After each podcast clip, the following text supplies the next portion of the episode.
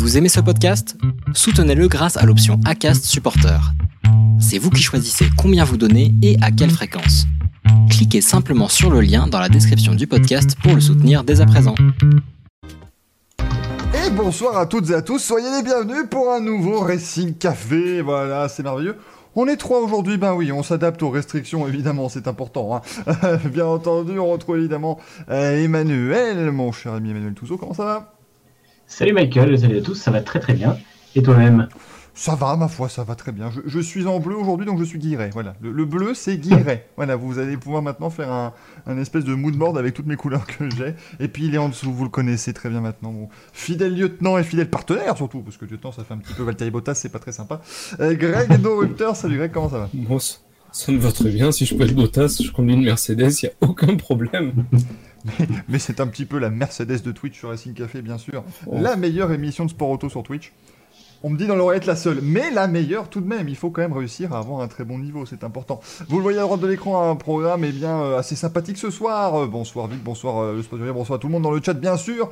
On va parler Bonsoir. évidemment, on va revenir sur le Grand Prix d'Émilie-Romagne qui s'est déroulé à Imola ce week-end. On va avoir évidemment, comme d'habitude, nos tops et nos flops, bien entendu, au niveau de ce, de ce Grand Prix. On parlera du cas de George Russell, bien sûr, enfin du cas, rassurez-vous, on va pas non plus aller le vilipender, le pauvre George, mais c'est vrai qu'il nous a fait une faute qui fait un petit peu tâche, évidemment, hein, sous safety alors qu'il pouvait enfin marquer son premier point en Formule 1. C'est du coup, eh bien, euh, à partie remise, bien entendu. On verra, est-ce que voilà, c'est une faute vraiment rédhibitoire ou est-ce qu'il va pouvoir s'en remettre? On imagine que oui, mais on, on aura l'avis évidemment de nos amis. On parlera MotoGP. Alors attention, parce qu'il y a eu de la très grosse news qui vient de tomber juste maintenant au niveau justement du championnat du monde de moto. Mais il faut savoir qu'à partir de ce week-end, ce sont les trois dernières courses, les trois dernières semaines d'affilée de compétition donc pour le, pour le MotoGP. On va pouvoir évidemment savoir qui sera champion du monde, mais il y a eu pas mal de grabuges autour de Yamaha. Reste avec nous, on en parlera tout à l'heure. On reviendra sur toutes les informations évidemment euh, au niveau des, sports mécaniques. Et bien sûr, aujourd'hui, l'annonce du Grand Prix d'Arabie Saoudite de Formule 1. C'est ça l'image que j'ai mis hein, pour News. hein. C'est, la capitale de l'Arabie Saoudite. Enfin, non, c'est pas la capitale, pardonnez-moi. C'est l'endroit justement où il y aura le Grand Prix. Euh, on viendra sur cette semaine dans l'histoire, comme toutes les semaines, bien sûr. Et on terminera par un petit quiz. Alors là, le quiz, du coup, comme il n'y a pas de Grand Prix qui vient ce week-end. Ça va être, euh, va être quelque chose, hein, à mon avis. Je ne sais pas encore euh, exactement comment qu'il y a je une vais. histoire de perruque, de... Alors pas Non, encore, hein, je rappelle. hein. Non, non, il il a- Hein il s'est rien passé hier soir. Je, j'ai pas- fait de live hier. Je ne sais pas ce que tu, ce que tu racontes. Comment on va Comment on va, mon cher gars Je ne sais pas du tout. C'est elle, c'est elle Si, si dans le chat quelqu'un m'a vu avec une perruque hier, je ne je sais pas, non, je sais pas, vous avez vu, j'avais j'avais mal dû regarder évidemment. Euh, oui, je de vous rappeler. Voilà, on fait des, euh, on fait des, comment dire, des, des sub goals maintenant. On a des objectifs d'abonnement sur cette chaîne et à 30 abonnés, on fera un grand quiz sur l'Eurovision et à 20, fallait que, fallait que j'ai une perruque et, et que je sois habillé différemment. Mais il y a dû avoir ça n'a pas dû se passer comme il dit, un mettre. On va donc commencer évidemment par le Grand Prix d'Émilie-Romagne, remporté ben, par Lewis Hamilton. hein. Je pense que ça commence à être assez habituel cette affaire maintenant. Bien entendu, Lewis Hamilton 93e, victoire en Formule 1, il s'est imposé devant Valtteri Bottas. Et et devant Daniel Ricciardo, je ressors la casquette Renault, bien sûr. Il faut la Aïe. sortir quand Renault fait un podium, c'est quand même pas si souvent, même si ça en fait deux en trois courses. Euh, et Casquette que tu as acheté une fois que l'annonce du retour d'Alonso a été faite. Oh, bah, bien entendu, re- pour tout dire, j'ai reçu la casquette. Forcément J'ai reçu la casquette le lendemain du premier podium. On, on peut pas mieux faire pour vraiment faire le mec qui est là juste parce que Renault fonctionne. Ça marche parfait. Voilà. 15 ans de fans de Renault qui partent à la poubelle comme ça, je passe pour un, je passe pour un.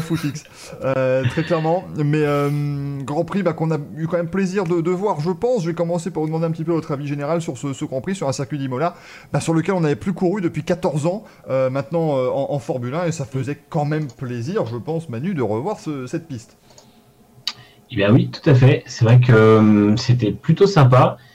Bon, comme prévu, il n'y a pas eu non plus trop de dépassements. Enfin, en tout cas, la grosse partie de la course a été assez calme. Après, ça restait quand même très sympa. Et puis, euh, ouais, c'est toujours un circuit à l'ancienne, donc euh, les pilotes ont aimé. Et puis, le format était différent aussi, donc ça permet de, de pas mal tester de choses. Donc, euh, donc c'était sympa. Et puis, bon, à la fin, c'est quand même Hamilton qui gagne, mais ouais, une belle bataille pour le podium en fin de course. Donc, non, il y a eu bien pire dans la saison. À la fin, c'est toujours Lewis Hamilton qui gagne. C'est vrai qu'on rappelle qu'il n'y a eu qu'une seule séance d'essai libre le samedi matin, pendant une heure et demie, puis on les a tout de suite lancés en, en qualification l'après-midi. Ça nous a valu toute une euh, flopée de temps euh, annulé, alors que les pilotes essayaient justement de voir quelles étaient les, les limites euh, sur la piste, justement. Ça vient Luc Léponge dans le chat. Greg, qu'est-ce que tu as pensé du Grand Prix, toi, et de ce week-end euh, Émilie-Romanien Alors justement, je, je rebondis sur, euh, sur ce que tu dis par rapport au format.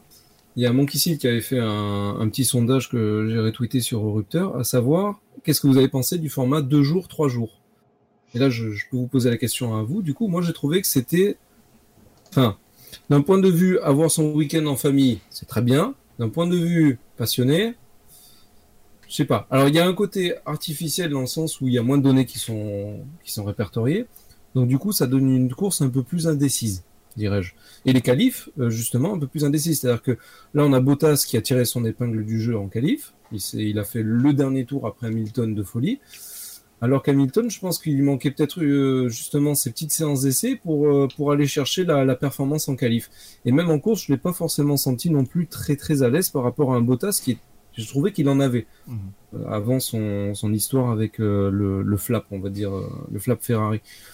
Mais le, ouais, le, c'était sympa à tester, on va dire, ce petit format de deux jours, trois jours. Qu'est-ce que, qu'est-ce que vous en pensez, vous Je suis d'accord, hein, moi j'ai, bien aimé. après, effectivement, j'avoue, attention, je vais faire un tollé, et bon, bah, au revoir à tous les viewers, bien sûr. Je regarde très rarement les journées du vendredi en F1, voilà, je l'avoue. Euh, donc, mais, euh, je me tiens au courant. Techniquement, les gens ne les regardent pas ces journées-là. Voilà, enfin, mais, mais c'est vrai que. Sauf si vraiment t'as rien à faire, que tu es un hardcore fan, etc. Voilà, mais c'est vrai je, que je... pour moi, c'est pas grave de la perdre. Et je pense qu'ils ont tellement donné avec les simulateurs, ils ont tellement moyen de simuler, même si c'est pas la piste, hein, on l'a vu d'ailleurs euh, ce week-end.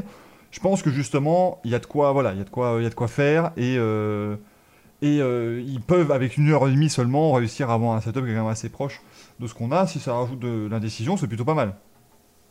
Mmh. je, je, pense que c'est plutôt pas mal. Après, éventuellement, le compromis, s'ils veulent faire des week-ends sur deux jours, ce serait de faire une plus grosse séance le samedi matin euh, de deux heures par exemple, faire une qualif légèrement décalée l'après-midi pour euh, avoir un peu plus de temps entre les deux. Bonjour à vous. Et pourquoi pas faire le retour du warm-up le dimanche matin sur une demi-heure pour. Euh, alors je sais qu'il y a toutes les histoires de, de parcs fermés qui aujourd'hui compliquent le truc, mais il y aurait la possibilité de, justement bosser un peu plus sur la course à ce moment-là, parce que clairement on a vu qu'en une heure et demie d'essai le matin, il n'y a pas de, de, travail sur la course réelle qui est fait. Donc ça complique un peu la chose, je pense, pour les équipes, et je suis pas sûr que sur sur 22 courses et surtout sur les circuits compliqués comme Singapour, Monaco ou euh, des choses comme ça, ce soit vraiment tenable d'avoir si peu de données avant. Ça, et puis le, la, voiture. Ouais, aussi, ouais. quoi. Ouais, ça, tu peux pas, tu peux pas faire une seule erreur le vendredi. Vrai. Après, euh, enfin le samedi, pardon. Mais euh, moi, j'ai trouvé, on, on l'a clairement vu en course parce que les pneus, personne ne savait qu'ils pourraient durer aussi longtemps. Euh, je pense que c'est très clairement là-dessus. Voilà, parce qu'évidemment, il y a eu beaucoup se sont dit qu'on avait offert la victoire à Hamilton, qu'on avait sacrifié Bottas. Simplement que Bottas a fait la stratégie qui était prévue. Et personne s'attendait à ce moment-là qu'Hamilton puisse continuer 10 tours euh, à un rythme effréné. Donc, euh, ça, de toute façon, ça, si. Bottas fait pas cette stratégie, il est, euh, il est dépassé par Verstappen euh, à la faveur des, des arrêts Parce que, à moins qu'il arrive à tenir le rythme qu'a fait Hamilton après, mais je suis pas sûr que ses pneus auraient tenu à lui.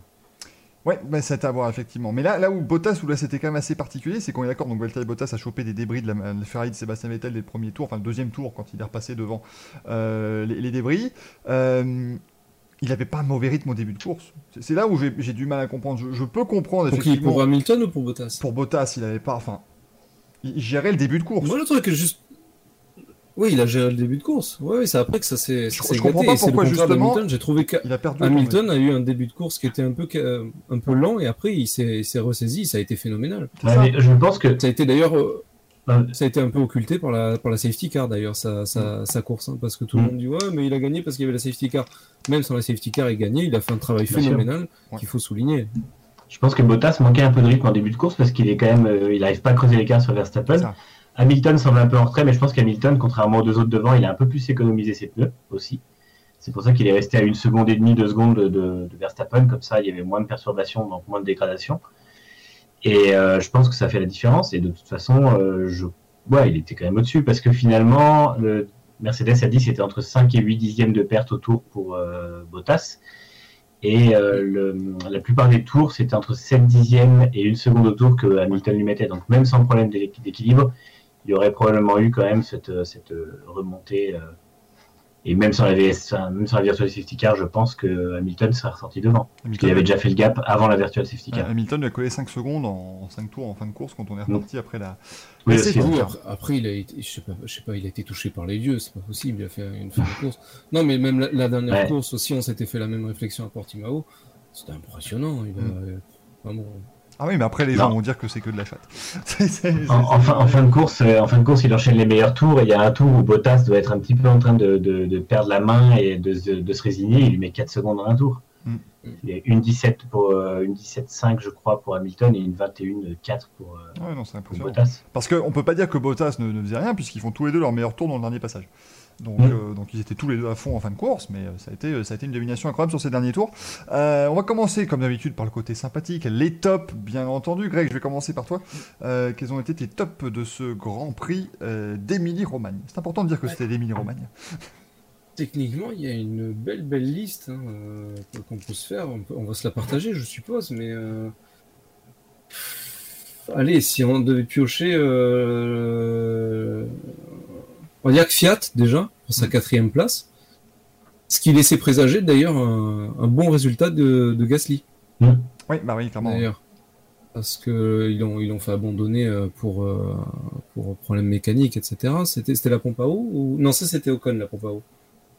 Euh... Je me souviens plus ah, pourquoi c'était... pression, pression, euh, problème de pression, je crois, sur le moteur. Oui, enfin c'était encore pour, préserver le moteur. Mais c'était pour préserver au cas où ils peuvent encore le sauver, effectivement. Euh, après un deuxième top, euh, les mécanos de Red Bull, qui nous ont remplacé la, bougie du troisième cylindre de, de, Verstappen en 8 minutes, alors que normalement c'est un travail qui se fait en 15 ou quelque chose comme ça. Donc ce qui fait qu'il a pu faire ses, euh, ses comment s'appelle, ses, ses qualifs à peu près normalement, parce qu'il est sorti quand même, je crois que c'était en Q2. Mhm. Si mes souvenirs sont exacts, il, est sorti, il avait qu'un seul tour pour passer en Q3, il l'a fait, il a torché le tour, il est passé en Q3. En médium en plus. Voilà. Donc euh, Red Bull, euh, les mécanos et Verstappen.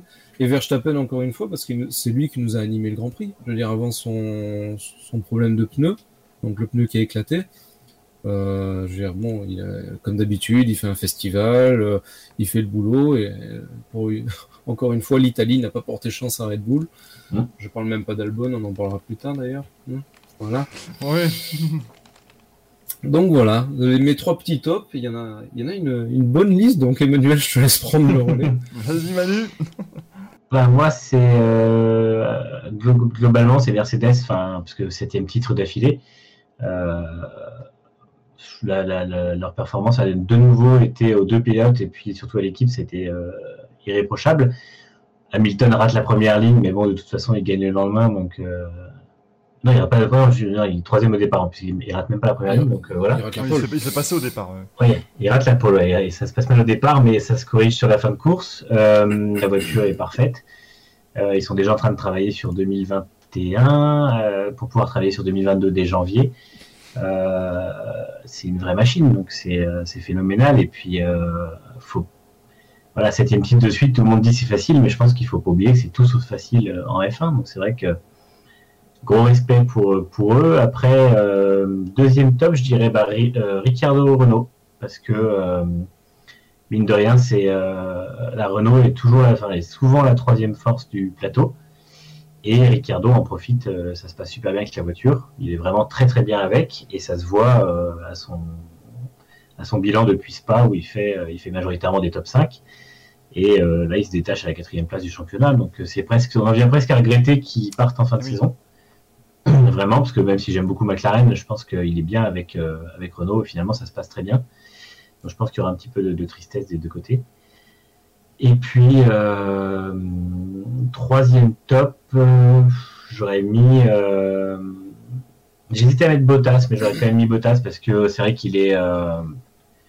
il a fait une belle course, il n'a pas eu de chance. Je pense que c'est un peu compliqué après quand il y a eu. Enfin, il n'est pas dans une dynamique forcément très bonne.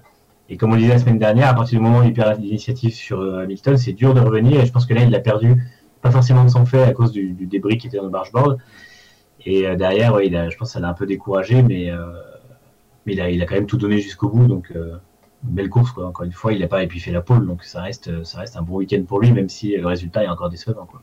Bottas qui est, le, qui est, le, dernier pilote à pouvoir priver de Lewis Hamilton de 7 titre mm. mondial. Bon, pour vous dire que si c'est pas en Turquie, euh, ce, sera, ce sera à Bahreïn. Mais techniquement, Valtteri Bottas peut encore être le champion du monde 2020 de, de Formule 1, puisque eh bien, après, euh, Après les, euh, les 13 premières manches de l'année, on a 282 points pour Lewis Hamilton et 197 pour Valtteri Bottas. Il faudra quelque chose comme 78 points d'avance pour Hamilton à l'issue du Grand Prix de Turquie pour être champion du monde. Donc là, c'est très simple. Si Hamilton bat Bottas. Et, et combien de points pour Biden?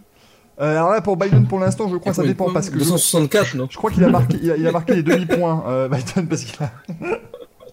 ça devient compliqué cette affaire, hein, ça devient très très dur. Hein. Moi, je, je, vous dis, on, on va peut-être connaître le nom du champion du monde de Formule 1 avant le nom du président des États-Unis, donc c'est pas. Il y a des chances. C'est pas encore gagné cette affaire. Et donc au championnat des constructeurs, évidemment, Mercedes 400. Euh, Vas-y, Greg. Je vais rebondir un peu sur ce que tu dis, Manu, sur euh, par rapport à Bottas. C'est-à-dire que là, bon, le, le, championnat pilote, il est plié. Euh, on, va, on va pas se le cacher. Tu, tu Mm. dis toi d'ailleurs, euh, Michael.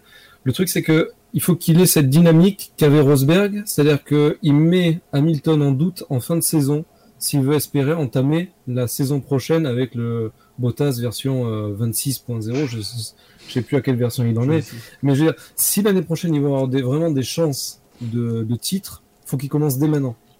Ah, clairement. Donc, faut pas qu'il, il faut pas qu'il soit abattu parce que s'il baisse les bras dès maintenant, alors qu'il il peut commencer à marquer des points. Rosberg 2016, il avait commencé en 2015. Ouais, et on Et rappelle les que- autres années aussi. euh, On, on rappelle que Hamilton ne gagne les courses après avoir été titré que depuis qu'il a Bottas son équipier, hein, puisque ça n'était Oui. jamais arrivé. Euh, à chaque fois qu'il gagnait le titre avant la fin de la saison, il, il ne remportait pas les grands prix qui, qui suivaient. Euh, oui, il a joué à la cool. alors on nous annonce dans le chat un Bottas 32-0. hein. Moi j'avoue que je suis perdu moi avec toutes les mises à jour, tout ça c'est compliqué hein, parce qu'il y a des patchs correctifs. Euh, donc sur les versions de Valtteri Bottas j'ai un petit peu de mal. Et Valkyria qui nous dit aussi une minute avant j'avais euh, prévu le, enfin j'avais euh, donc prédit l'abandon de Verstappen. J'étais devant, bah bravo. Bravo, si tu peux m'envoyer sur mon adresse mail que je vais t'envoyer tout de suite en, en privé les numéros du loto, moi ça me, ça me dit. hein. C'est assez- utile, ça me permettra de racheter euh, un, un micro peut-être pour améliorer la chaîne, car c'est pour vous évidemment qu'on fait tout ça, c'est pour vous qu'on gagne des millions au loto bien entendu. Euh, Mercedes donc est champion Ouais. du monde des constructeurs, 479 points, c'est réglé, hein, c'est régalade, c'est Mm. euh, c'est-à-dire qu'ils ont quand même le double surtout le. de Red Bull. Quoi. Et puis, ils, ils ont aligné les titres. Voilà, 7 C'est de suite, c'est du jamais vu. C'est c'est impressionnant. On, on en a à 14 Ah. titres consécutifs parce qu'ils vont avoir le titre pilote aussi. Enfin, c'est- c'est- c'est- Ouais, et puis euh, c'est c'est à chaque fois sans, sans concurrence. Enfin, Mhm. il y a euh, Il y, a eu, il y a eu Ferrari un tout Ouais, petit peu, mais. Ferrari, ça a duré euh, début 2017 et ça a duré début 2018. Et encore, vu qu'à cette époque-là, Raikkonen n'était pas là, Voilà. euh, aux constructeurs, ils n'ont jamais, été jamais vraiment été menacés. Donc, euh, C'est ça le problème, c'est que c'est la seule équipe qui a ça. deux pilotes. Finalement, on a deux vrais pilotes qui peuvent tous les deux aller chercher régulièrement des victoires. Pas d'offense évidemment envers Kimi Raikkonen, champion du monde, mais il n'a gagné que, que à Austin en 2018. Sinon, euh, voilà, il n'était pas capable tous les week-ends d'aller jouer à la victoire alors que Bottas l'était. Euh, donc forcément, c'est voilà, tant qu'ils auront ce duo, à mon avis, Mercedes, ils vont être très durs à battre. Euh, et, Ouais. si, et si tu remplaces Bottas plus tard par un George Russell dont on parlera dans quelques instants, peut-être, bah, peut-être qu'il pourra s'élever au niveau et que voilà, il pourra aussi euh, continuer cette ligne-là. Donc ça va être, euh, ça va être impressionnant. Évidemment, ce que fait Mercedes actuellement, c'est du jamais vu. On rappelle que c'est les seuls à avoir été champions du monde depuis le début de l'ère hybride. En 2014, ils ont raflé tous les titres. Voilà, c'est pas compliqué. Ça continue et il y a de grandes chances que ça continue l'an prochain. Je vous Ah, dis, hein, Ils ont une dynamique à la, à la McLaren à l'époque. C'est ça, c'est ça. C'est absolument ah, incroyable. c'est vrai que tout le, monde, tout le monde parle du moteur en disant ouais, mais de toute façon, il a un moteur qui est trop en avance, du coup, c'est c'est un peu du, de la triche et tout ça. Le truc, c'est que, un, le moteur, il a fallu le faire. Ils ont euh, dépensé du fric dès euh, 2009 euh, sur l'hybride et puis dès 2011 sur cette réglementation-là précisément. Euh, puisque de toute façon, c'était quasiment sûr qu'en tout cas, il y aurait ce, ce genre de moteur hybride dedans. Et, et il y a eu plein d'autres équipes qui ont fonctionné avec des moteurs Mercedes et qui n'ont jamais réussi à faire autant. Alors Williams, au début, effectivement, va profiter Faisait de... illusion. oui. Ouais, faisait illusion. Et puis je pense que les Williams à cette époque-là n'avaient pas un mauvais châssis, Mm. parce qu'ils auraient bien réussi à faire la transition du, du règlement euh, 2014.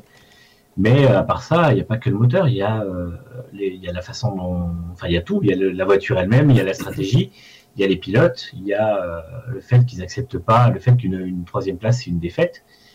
Et même une deuxième. Et euh, voilà, il y a là où toutes les autres équipes euh, se disent, ouais, finalement, c'est pas mal d'être deuxième ou quoi, euh, notamment Red Bull et Ferrari depuis, euh, depuis 2015. euh, qui se contentent un peu de ça en disant bah, c'est bien au moins on a battu Ferrari on a battu Red Bull Mercedes dit non nous on peut pas on peut pas perdre une seule course donc ils en perdent quand même mais au final à la fin c'est euh, C'est là que ça risque d'être intéressant, McLaren sur, avec moteur Mercedes. Quand on voit qu'ils ont tenu la dragée Oui. haute à Renault pendant quelques temps, là un peu moins, hein, certes, Mais je veux dire, c'est- là, on va voir une, une vraie voiture, je veux dire, avec un vrai châssis, s'ils le réussissent l'année prochaine d'ailleurs, bien entendu, parce qu'il faut Mhm. intégrer quand même le- un tout nouveau moteur. Dire, C'est c'est- c'est pas une mince affaire, surtout avant un changement de réglementation, ça demande des moyens. Donc est-ce qu'ils vont vraiment les mettre ou est-ce qu'ils vont se contenter de faire une adaptation, une sorte de portage à l'ancienne? Je sais pas, on va voir. On rappelle qu'actuellement, sur 13 Grands Prix, euh, Mercedes en a perdu 2.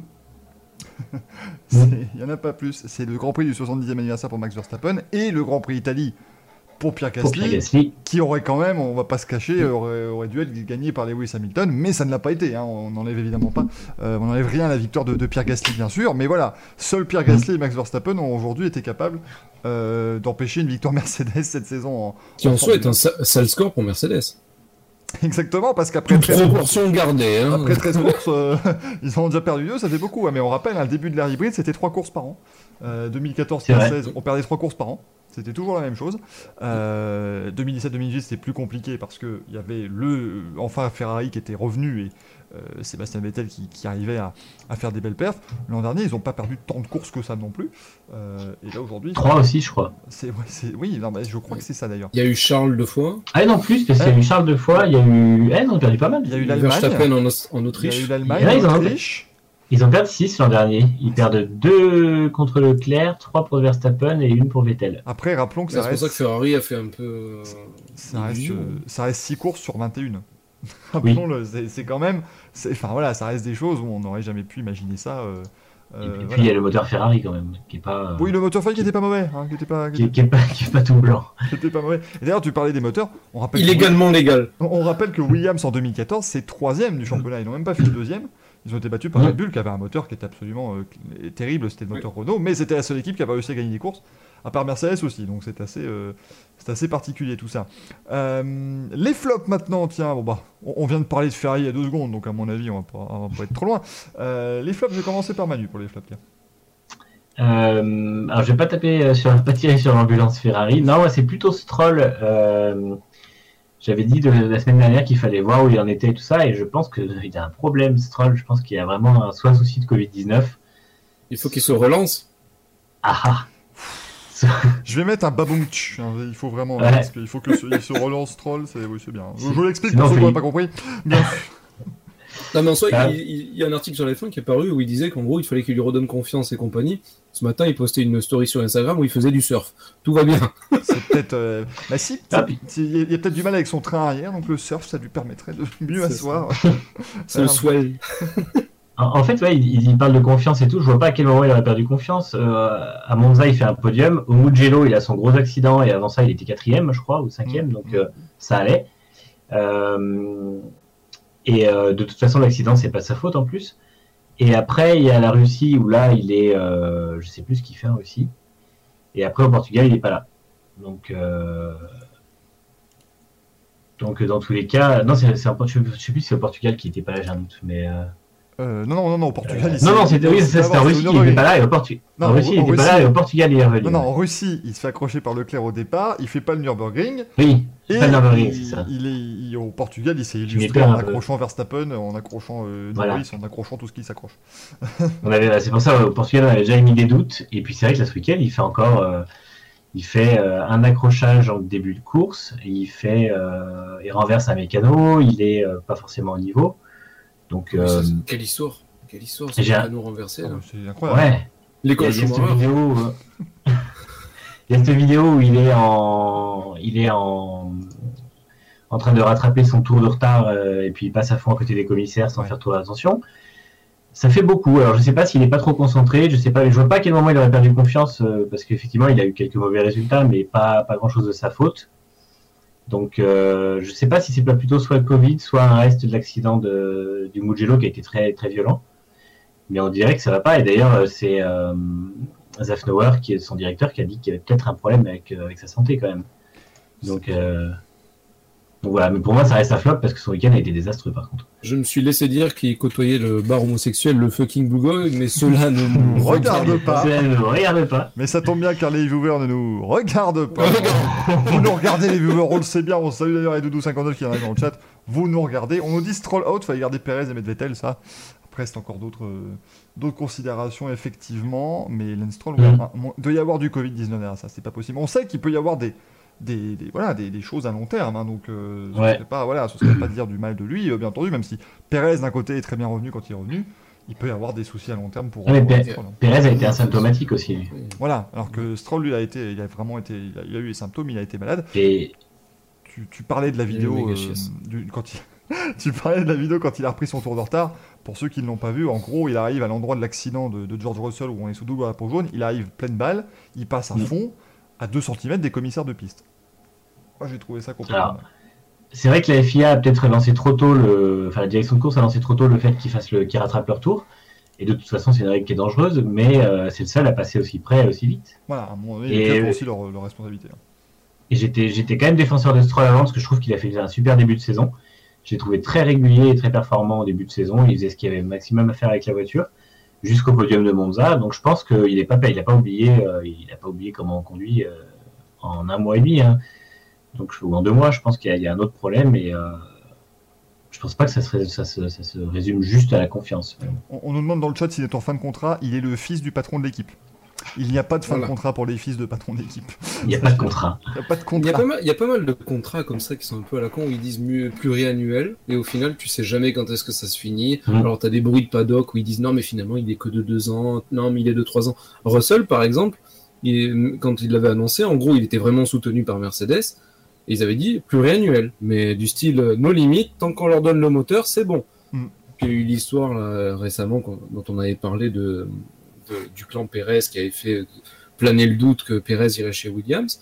Et là, d'un seul coup, euh, Mercedes qui dit euh, Oh, bah finalement, euh, il va se débrouiller, le garçon. Mais on, on Donc, rappelle, ouais, c'était, euh, Russell lui-même qui avait avoué, qui avait dit, enfin, qui avait avoué, qui avait annoncé euh, lors de sa première saison, qu'il a dit, je suis là 3 ans. Il avait annoncé que son contrat était 3 ans, Mhm. donc on ne, le- qu'on ne le savait pas effectivement. Euh, tes autres flops, euh, Manu? Euh, dans les flops, bon, finalement, je vais tirer sur l'ambulance. Fer- Ferrari, ça...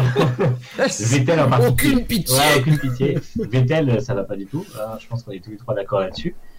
Euh, pareil, je défends beaucoup parce que c'est un pilote que j'aime bien et pareil, je pense qu'il n'a pas oublié à savoir comment, comment on, on- on pilote, mais je pense qu'il y a un gros problème de performance avec lui, il y a un problème de motivation. Et là où s'ajoute mon flop Ferrari, c'est que Ferrari l'aide pas du tout, puisque euh, il lui rate son arrêt alors qu'il faisait un début de course qui était pas si mauvais. Et en plus, il lui change pas un aileron qui est cassé. Donc, euh, je sais pas si c'est pour économiser quelques euros. Mais il n'était pas Mais cassé, franchement, l'aileron. ça- Il n'était pas Hein cassé puisqu'ils ont regardé à la télé et sur les datas tout Ah oui, allait c'est bien. Voilà. Ils ont vu à la télé que c'était pas cassé. J'aimerais, j'aimerais qu'on en parle. D'habitude, je- j'interviens pas trop dans les top flops, mais j'aimerais qu'on dise ça deux secondes. C'est quand même pas possible. Mm. Enfin, déjà, il pleut Alors- pas, il pleut pas à Portimao quand il pleut devant leur tête, et après l'autre il sort avec un morceau comme ça dans sa Mercedes et ils disent qu'il n'y avait pas de souci. C'est, c'est, c'est plus possible. Alors, je trouvais ça aberrant, mais j'ai écouté le, le débrief de Mercedes. Mhm. Et il disait, justement, pour Bottas, il savait qu'il y avait un problème donc sur la voiture de Bottas, il savait d'où ça venait, mais il savait pas quoi exactement. Ils n'arrivaient pas à le voir. Et comme le, le- le petit bout de Ferrari est d'un côté noir et de l'autre côté rouge, il regardait à la télé voir ce qu'il y avait comme problème. Donc Mercedes aussi utilise ça. C'est pas Mhm. que Ferrari qui Ah ouais fait l'artisan, c'est-à-dire bien qu'ils ont sûr. regardé aussi qu'est-ce qu'il y a, etc. Et comme il était du côté noir à chaque fois qu'il regardait, ben, il bah, y a rien. C'est bon, Bottas, il y a un truc dessous. Il parlait d'un problème de fond plat, justement, et pas du barge Mais justement, là, donc cette histoire de Ferrari, au début, j'ai fait Oh, mais quelle bande de gitans, ils utilisent la télé pour regarder. non, mais l'héros, combien qu'il est cassé quand même Eh bien, figure-toi que Mercedes, c'est la même. Donc, Ah non, mais euh, moi, c'est pas le fait d'utiliser la télé, ça tout le monde le fait. Mais c'est de voir à la télé. ouais, a- ça fait que- quand même amateur. Bah non, mais tu vois à la télé quand Ouais. même que le truc est rectangulaire d'habitude, il est cassé, il est pas. Oui. Et tu dis, bah c'est très bien, c'est super. En fait, c'est- juste que dans les autres équipes, quand il y a un pilote qui demande s'il a des dégâts, on lui dit non, les données ne montrent pas que, et, euh, ou les données montrent qu'il y a des problèmes. Et Ferrari, c'est la Ferrari est vraiment mauvaise, parce qu'avec un Ouais. gros morceau comme ça au moins, non, mais la, voiture est très bien. Ah, Continue, Seb. On rappelait, euh, il y avait, je ne sais plus, c'était. Ah oui, euh, un jour, Felipe Massa avait cassé son aileron. Il fait le tour d'après, Ross Penel dit une demi-seconde bon, plus rapide avec l'aileron cassé, peut-être qu'on a un truc. C'était peut-être un bon truc, on sait pas. hein. Ah non, On a bien bon. vu une Lotus avec un nez asymétrique, donc j'ai envie de te dire. ça, ça, bon, ça, ça marchait pas Hein par contre. Ah, ça, ça, va- ça pas. Non, Ça marchait pas du tout. Mais euh, non, voilà, donc c'est en fait, c'est pas si grave en soi, mais c'est juste que ça s'ajoute à tout ce qu'ils ont fait avant cette année. Et où, le moment où Vettel leur demande, leur demande s'il peut rentrer, je crois que c'était en, en Espagne. Vettel leur demande s'il peut rentrer, ils lui font faire trois tours de plus, et puis au bout de trois tours, ils lui demandent s'il veut, qu'est-ce qu'il veut faire. Enfin, c'est que des trucs comme ça. Ils sont jamais capables de tenir une stratégie, ils sont jamais capables de, d'anticiper, ils sont jamais capables de, prendre des initiatives. C'est euh, et là, sur alors ça va, quand il se bat pour une quatorzième place, en soi, il n'y a pas grand-chose en jeu. Oui. Mais, euh, mais là, là il, avait quand même la possibilité de finir dans les points, ce qui aurait pu aussi l'aider à avoir un peu plus confiance. Et finalement, il finit encore quatorzième. Donc, euh, et 14e et avant-dernier, euh, sachant que le dernier, c'est Albon qui a fait un tête à queue, donc euh, mm. c'est pas. On parle, du, on parle tout le temps du problème de gestion. On a dit Mercedes, ils ont deux pilotes, donc ils peuvent jouer le, le championnat constructeur. Red Bull, ils ont qu'un seul pilote, donc c'est un peu plus délicat. Ferrari, on dirait qu'ils n'ont pas de pilote, donc ils pourront jamais jouer le, championnat constructeur. Dans l'année dernière, ils jouaient sur un seul. Quand ils avaient Vettel à Raikkonen, pareil, ils jouaient sur Vettel à fond, pas Raikkonen du tout il y a toujours ce problème de gestion au bout d'un moment. Mais ça, s'ajoute, ça s'ajoute. Mais même, l'an dernier, parce que l'an dernier, finalement, ils ont essayé de dire tiens, on a deux pilotes parce que Vettel était bon l'an dernier, euh, au moins au début de saison, il faisait des conneries, mais il avait le rythme. Leclerc était super bon, ils se sont dit on va jouer sur deux pilotes, sauf qu'ils n'ont même pas été capables de les calmer au moment où ça a commencé à s'embrouiller. Finalement, ça se. Il y a eu une embrouille à Singapour, il y a eu une embrouille en Russie, il y a eu un accrochage au Brésil. Ils avaient qu'ils avaient deux pilotes, mais que Vettel prédominait quand même. Voilà, c'était. Mmh. Ce qui est, mais ce qui est pas bête à la base. Non. Leclerc arrive chez Ferrari, sa deuxième saison à F1. Vettel est vice-champion du monde. Euh, où, il a, où, il a, dû finir troisième en 2018. En, Australie, ils lui ont dit calme-toi déjà. Première course, ils lui ont dit calme-toi. Alors Vettel, euh, il, était dans les choux. Euh, Leclerc, il a lui passé devant. Et après, c'est Leclerc qui a dû lui désobéir, etc. C'était la, la, course phénoménale où il y a un injecteur qui a lâché.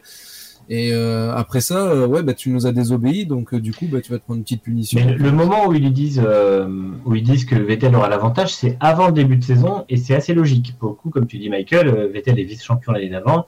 Leclerc, il est débutant, il arrive au sein de l'équipe. Moi, ça m'avait pas choqué du tout qu'ils disent on, donnera l'avantage à Vettel, parce que pour eux, ils viennent de passer deux saisons à rater le titre de peu.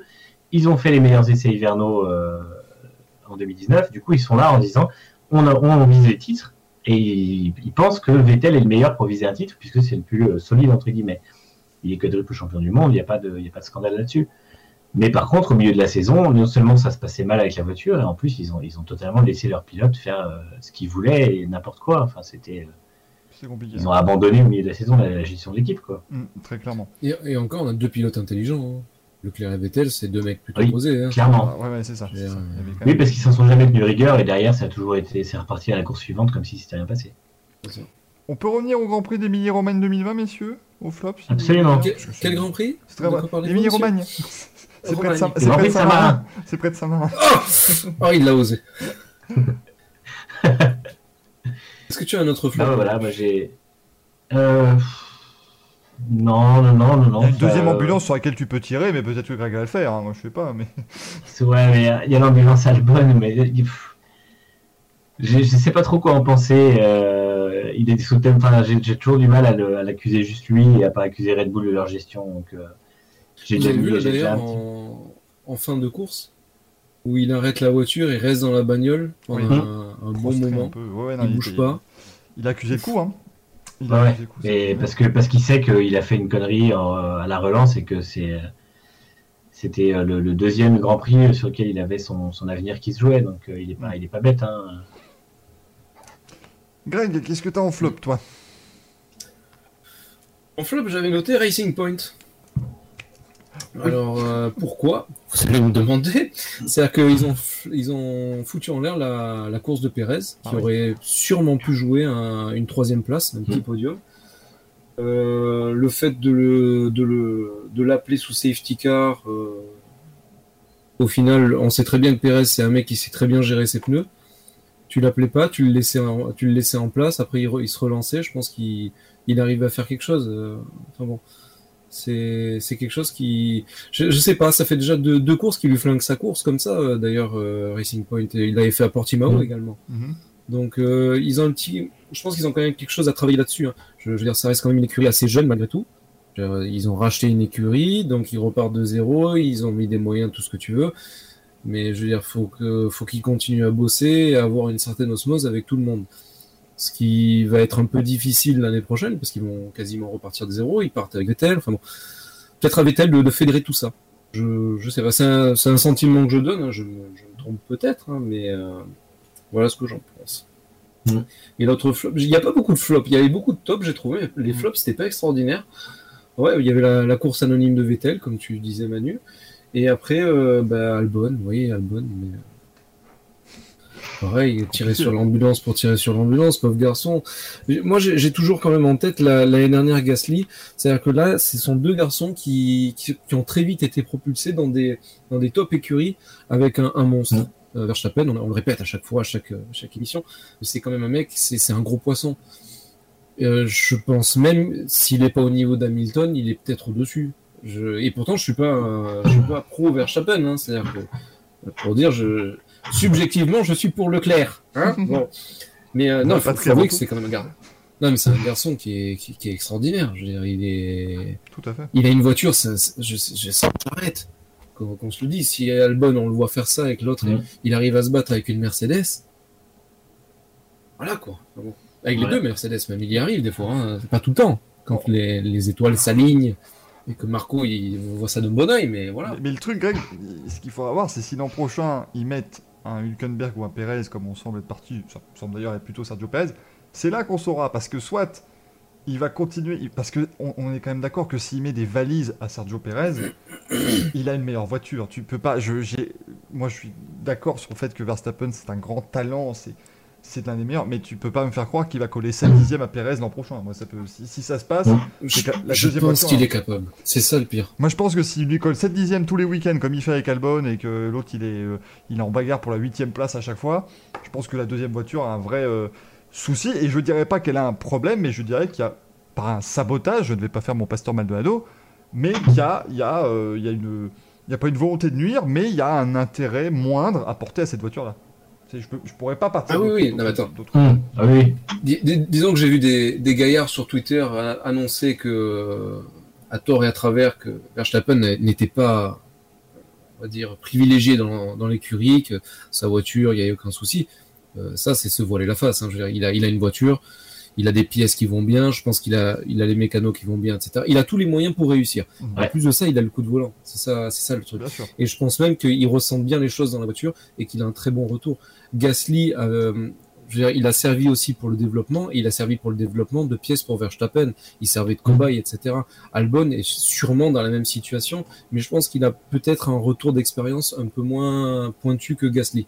Gasly me paraît un peu plus fin là-dessus. Mais c'est pas du tout chauvin, hein, c'est le, on va dire, c'est le sentiment que j'en ai. Et comme je le répète, je suis toujours euh, jamais que- qu'un mec dans un dans un canapé ou dans un siège qui parle de F1. Donc euh, voilà, c'est c'est un sentiment. C'est Je, suis, assez d'accord aussi. C'est vrai que euh, je pense que c'est au niveau de l'équipe déjà, la gestion de la deuxième voiture, elle est faite euh, par euh, une équipe moins bonne, je dirais. Et puis, je pense qu'à la fois, il y a le développement, ils n'ont pas les mêmes pièces. Et c'est arrivé souvent cette année que les pièces qui étaient bonnes, on les mettait à Verstappen, les pièces qui étaient en doute, on les mettait à Albon. Ça, c'est un fait. Et Red Bull s'en est pas caché. On a vu deux week-ends de suite des museaux différents sur les voitures, etc. Euh, et puis, Ouais, ce faut, y a c'est qu'il y en a qui, le- il y en a qui continuent à le, à le nier, ça. Ah oui, bien sûr. Ouais, Mais ça parce se voit. pas. Mais oui, ça se voit. Et, c'est dans, toutes les- et c'est dans toutes les équipes aussi, parce qu'on va pas, on va pas faire qu'un truc. On a eu Alonso Van Dorn. Mais dans toutes les Euh, équipes, euh, il y a un seul nouveau museau qui arrive sur un Grand Prix, bah, un des deux pilotes là. Voilà, c'est Mm. juste la méthode qui est différente. sur- sur les Mais la différence, c'est que par exemple, chez, chez McLaren, là, ils, ils ont un, un kit qui est en développement.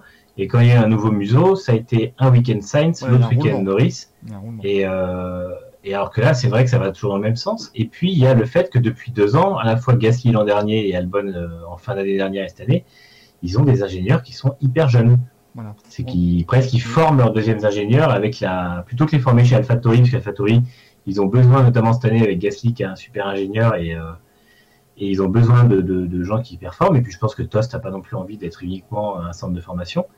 Et euh, du coup, ils s'occupent de, de former leurs ingénieurs avec la deuxième voiture. Et c'est vrai que quand l'an dernier un Gasly qui arrive chez Red Bull qui est pas au top avec un ingénieur qui débute, et bah oui, du coup, le retour d'information est pas assez bon, le débrief sont pas assez pointus.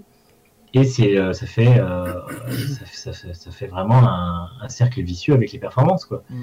Et cette année, c'est pareil, puisque je crois que de toute façon, c'est pas, il n'y a pas beaucoup plus. euh, Bah, on a fait revenir Simon. Rani euh, chez, chez Albon. On a fait revenir Simon Oui, parce que justement, euh, bah, le nouvel ingénieur était un petit peu. euh, Mm. on- n'a pas dit il est limité, mais on a dit bon bah on va mettre toutes les chances pour Albon. Et c'est finalement depuis que Simon Rani est là que Alexander Albon a plus de mal. Donc euh, c'est assez, Mm. assez paradoxal. Mais, mais on verra évidemment comment ça se poursuivra. On rappelle le prochain Grand Prix, c'est le week-end prochain, donc pas celui qui arrive, mais celui d'après. Le Grand Prix de Turquie qui fera son retour. Pas de panique, on vous racontera tout sur le Grand Prix Turquie la semaine prochaine dans le Racing Café et je vous ferai encore un tour embarqué euh, dans un jeu vidéo où je vais essayer de ne pas me prendre de mur et ça, c'est une vraie peine. Mario Kart tac.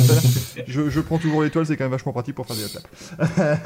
On va passer à notre deuxième sujet de la soirée. Ça fait 40 minutes qu'on de parler du Grand Prix d'Emilie Romagne. Autant vous dire que maintenant vous allez vous accrocher, ça va filer doux. hein. Ça va aller à toute vitesse. Mais on va parler de George Russell évidemment et de sa, sa boulette. hein, voilà, à la boulette. On y est, mais euh, George Russell qui, qui pouvait clairement, qui était dans le top 10, qui allait marquer probablement son premier point en Formule 1. Enfin, serait-on tenté de dire, parce qu'on est quand même tous d'accord pour dire que c'est un grand talent et qu'il n'ait toujours pas de points, c'est assez fou. Et puis, ben, malheureusement, le tête à queue, la boulette, le tête à queue sous voiture de sécurité, euh, et l'accident et l'abandon. Euh, alors, dans, dans- dans beaucoup d'autres cas, on aurait dit voilà, on passe à autre chose. Mais là, je trouve que c'était quand même assez intéressant de voir est-ce que c'est voilà, c'est pas quelque chose quand même qui pourrait le marquer, euh, parce que justement la communication autour de tout ça est extrêmement importante, je trouve, depuis justement euh, l'in- l'in- l'incident. Donc chez Mercedes, on l'a rassuré aussi, puisque vous savez, c'est un jeune pilote Mercedes. Hein, George Russell à la base, l'objectif c'est quand même qu'un jour qu'il arrive dans l'équipe Sauf pour prolonger le contrat. dans l'équipe, voilà, une fois qu'il faut prolonger le contrat, tu te démerdes. Dorilton, ils sont, ils sont sympas. Mais euh, du coup, bah, ils lui ont dit voilà, ça arrive à tout le monde. Euh, je sais même plus, je crois que c'est Toto Wolff qui a dit tout le monde doit partir en tête à queue un jour sous safety car. C'est pareil à tout le monde, hein, moi je tiens à le dire. Euh, mais on a eu ça, on a eu Williams aussi qui l'a rassuré, et on est même allé jusqu'à George Russell qui a euh, écrit une lettre. Après, on sait que George Russell, c'est aussi l'homme qui euh, s'est fait engager sur un PowerPoint, hein, donc, euh, donc il aime bien tout ce qui est analytique et il aime bien devoir comme ça exprimer les choses. Et donc il a écrit un courrier disant voilà, qu'il était désolé euh, auprès de, de- de son équipe. Tout le milieu le soutient. Alors oui, je tiens à préciser parce qu'on a, un petit, on, a un petit bac à sable, un petit Google Doc entre nous. où On écrit nos petites notes, on, donne des petites choses. Et je lis ce qui est marqué de la part de, de monsieur en dessous de moi qui vient de faire au ciel et il a bien raison. Mais à coup pas sur les réseaux sociaux après la course, le milieu le soutient, hein, Georges. Vous pouvez réagir dans le chat, hein, vous, pouvez, euh, vous pouvez sortir tout ce que vous voulez, vous pouvez partir aussi, je le comprendrai, il n'y aura pas de souci bien Vous sûr. pouvez mais restez- m'insulter. Restez pour d'autres calembours, bien attend. entendu. L'émission n'est pas finie du tout. Mais je voulais savoir un petit peu, voilà, quel était votre ressenti? Est-ce que vous pensez que c'est quelque chose voilà, qui va pas justement marquer euh, le début de sa jeune carrière à George Russell et est-ce qu'il va pouvoir s'en s'en remettre? Je vais commencer par toi, Greg, justement. Ça fait pas que des blagues, ça fait aussi des bonnes analyses. Oula, oula, oula, oula. Alors maintenant qu'il y a la pression, Oh, la pression. débrouilles. Alors là, Alors, Humanis Rex Russell, euh, qui ne veut absolument rien dire, mais je trouve que ça, ça. boucle bien la situation, voilà. On va faire un peu du roi Lot. Non, mais en fait, c'est quand on l'a vu descendre de voiture, il y, a un... il y a un commissaire qui a essayé de le rassurer et tu voyais qu'il était vraiment, il s'en voulait à lui-même. Pas de, pas de l'énervement négatif dans le sens euh, va te faire euh, une espèce de euh, voilà Mm. c'était laisse-moi tranquille s'il te plaît. Il- tu voyais qu'il était vraiment en détresse. Il Mm. était euh, il était mal. Et comme tu as dit il a tous les tous les éléments à savoir qu'il s'est il s'est excusé auprès de tout le monde euh, sur le sur Instagram. Il y a d'ailleurs il a eu le soutien de Hamilton Coutard euh, le frère d'Hamilton et quelques quelques autres euh, personnes du milieu Grosjean oui Grosjean le premier d'ailleurs et, euh, après ça, de cette fa- fameuse lettre où en gros, euh, d'après ce qu'a dit Race Fans, parce qu'ils ont eu la lettre entre les, entre les mains, il y en a qui sont pistonnés, écoute, qu'est-ce que je te dis? En gros, il s'excuse auprès de l'écurie en disant toutes ces courses, vous, vous faites le maximum et si j'avais pu marquer des points, c'était grâce à votre travail, à un travail acharné, parce qu'ils savent très bien qu'ils ont une voiture qui est dans les choux. Donc, oui, ça l'a marqué, mais ça l'a marqué. Alors, est-ce que ça va vraiment le, le flinguer à, vie, lui laisser vraiment une trace indélébile, mais dans le mauvais sens du terme, ou est-ce que ça va le lui faire bon, euh, tu l'as faite la connerie, maintenant c'est bon, tu passes à autre chose et tu y vas à fond. C'est-à-dire que tu as fait ta connerie de, débutant. Pour le moment, tu n'avais pas fait vraiment des, des, conneries, donc euh, celle-là c'est la plus grosse, tu as raté des points. Ou est-ce que ça va le mettre dans une sorte de, de marasme? Je, je, je sais pas. Je Moi, c'est ouais, il y a le côté Grosjean, c'est-à-dire que Grosjean, quand il avait fait son son euh, Ericsson euh, m'a m'a percuté, on, on lui a sauté dessus parce que ce qui se passe, c'est que il avait quand même de l'expérience Grosjean et sur le coup la très très grosse mauvaise foi a fait qu'on lui a sauté dessus. Après il s'est fait interviewer, il a pris ça avec beaucoup de, recul. Mais de toute façon c'est un gars qui a beaucoup d'humour euh, Grosjean. Il en a rigolé euh, presque aux éclats j'ai envie de dire. Donc mauvaise foi, on rappelle de l'ingénieur. Hein. c'est l'ingénieur qui avait sorti la hmm. phrase et pas Romain Grosjean. Euh, oui. Mais à ce moment-là, tout le monde s'en fichait. Oui, mais il, avait dit il y a quelque chose qui m'a touché. En gros, c'était pas moi qui l'avais fait, alors que tu voyais très bien qu'il avait joué avec la balance des freins et qu'il y avait eu un souci. Mm. bon, c'est. C'est peut-être pour ça qu'on est sauté dessus. Et est-ce qu'on pardonne un peu plus à Georges par sa, sa fraîcheur, on va dire, sa, sa, sa, petite carrière Pas petite dans le sens, euh, il fait rien du tout, dans le sens, sa courte carrière en, mm. en Formule 1. Je, voilà j'ai un sentiment un peu, un peu mitigé. J'attends de voir sur les prochaines courses et sur l'avenir ce que, ce que ça va donner. Mais si c'est un battant, il va s'en servir pour se renforcer. C'est quand même sûr que c'est assez drôle, faut l'avouer. Euh, cette réaction où Grosjean on se met dans le mur safety car, tout le monde est mort de rire sur les réseaux sociaux. Russell fait pareil, on est tous abattus comme lui euh, sur les réseaux ah, sociaux. moi j'ai dit oh le con, oh le con. Non mais sérieux. Non mais la première réaction et encore c'est ça, c'est quand même voilà. Mais après t'es quand même en train de dire zut, alors que Grosjean personne n'a fait Zut Je pense que là, on va pas se mentir. Grosjean, oui et non, parce qu'il était quand même dans une dynamique qui était pas géniale et ça m'a fait de la peine, moi, Grosjean, à l'époque. Mm. Ça m'avait fait de la peine. Manu, qu'est-ce que t'en penses de notre ami Joe Rouge Manu, il réfléchit, là, il, va sortir un truc exceptionnel. Ah, pas du tout. ah, bah merde alors. Ah, si, si, il va sortir un truc pas exceptionnel, restez là quand même. Pas exceptionnel, mais restez là quand même. Non, non, mais c'est, euh, je, suis assez d'accord, c'est que. Euh, on voit justement, parce que Grosjean était déjà plus ou moins, notamment sur les réseaux, sociaux, une cible un peu à cette époque-là. Et on voit la manière dont certaines choses sont pardonnées à certains et pas à d'autres. Euh, après, j'ai toujours eu tendance à minimiser l'erreur de Grosjean et je fais pareil avec celle de Russell. C'est une erreur sous safety car, ça paraît toujours bête, mais je pense que sous safety car, c'est le moment où les voitures sont les plus difficiles à conduire. Donc euh, c'est vrai que c'est là où ils vont moins vite, mais c'est là où elles perdent leur appui, c'est là où les, les pneus refroidissent. Et c'est là, au moment où finalement, quand l'ingénieur leur dit de faire 12 euh, 000 manipulations, et ben au moment où ils font la mauvaise au mauvais endroit, euh, ça coûte cher. Et c'était déjà le cas pour Grosjean qui avait fait son, comme tu disais, son changement de répartition de frein et qui avait fait son erreur. Et là, à la radio, il y a moment qui avait fait un truc un peu dans le délire aussi, en zigzagant, il avait tiré tout droit. C'est ça, ça, me vient comme ça. Mais il y en a eu, il y en a eu, il y en a eu plusieurs. Hein, c'est pas le premier, loin de là. Là, là tu regardes même euh, dans ce week-end en, Émilie-Romagne, Bottas fait un plat sur le pneu pendant le tour de formation. Je veux dire, c'est euh, c'est des moments où les voitures sont pas simples à conduire. Et Albon manque de partir de ta queue à sortir du dernier virage ou safety car aussi. Aussi. Et je pense que et là, Russell, ça lui arrive au moment où son ingénieur lui dit de faire des trucs et tout ça.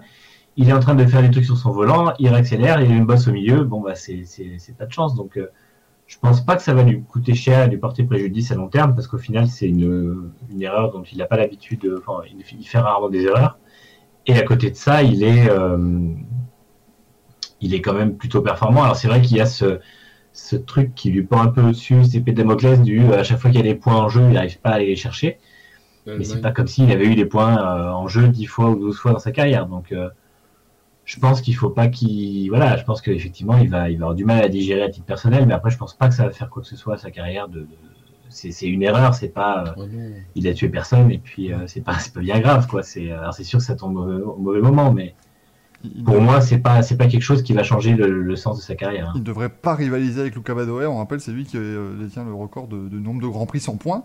Euh, cela dit, euh, bon, si ça continue encore cette saison et la prochaine pour Russell, il va, il va s'en approcher du record, mais Badoer, lui, il ne marquera pas de points en F1. Donc voilà, il, reprendra sa place une fois que Russell en a marqué un. Et je pense que dès qu'il aura une autre voiture que la Williams, ça devrait pouvoir, mm. pouvoir le faire. Mais effectivement, je suis de votre avis. Je pense que voilà, c'est une grosse boulette. Il faut la faire tant qu'il est jeune et tant qu'il joue pas trop. Et moi, je veux dire, heureusement qu'au début du week-end, on l'a confirmé chez Williams. On lui a dit T'inquiète pas, c'est bon, t'as rien. Parce que si ça n'avait pas été le cas, Là, je pense que ça aurait été encore beaucoup plus difficile à, avaler pour lui, parce que même si ça n'était que la base d'une erreur d'interprétation et d'explication de, euh, de Simon Roberts à Portimao, il aurait quand même pu se dire dans la tête, bah c'est foutu, euh, voilà, je vais, je vais me retrouver. Cette explication, elle était sacrément tirée par les. Ouais, non, c'était. Moi, je, je, je dis qu'il y a quand même des trucs bizarres, mais bon, voilà, si on nous dit maintenant que c'est sûr. Après voilà, ils nous disent que Russell a encore un contrat. Moi, tant que euh, tant qu'il n'y a pas euh, George Russell dans la voiture en, Australie ou, ou, que ce soit pour le début de la saison 2021, euh, je resterai je resterai un peu sur mes gardes quand même. Mais effectivement, hmm. je pense que pour George Russell, s'il voit Perez aller chez Red Bull, il se dira ouf. il y aura aucun, aucun risque en, principe. Mais je voulais effectivement qu'on en parle un petit peu de, George Russell qui, oh, qui réussit, à mon avis, grand chose en Formule 1. Je pense que c'est pas on n'en parlera pas bien longtemps de cette erreur. Et la belle chose, la belle histoire, c'est qu'il marque un point dès le Grand Prix à Istanbul. Comme ça, voilà, ça, fait, ça règle le tout. Voilà. puis ça reste, ça reste, quand même un pilote, ça reste un super pilote. Et puis, il n'a pas eu des équipiers euh, hyper prestigieux, mais il a quand même réussi à leur mettre 33-0 euh, en qualif. Et, en mettant des valises.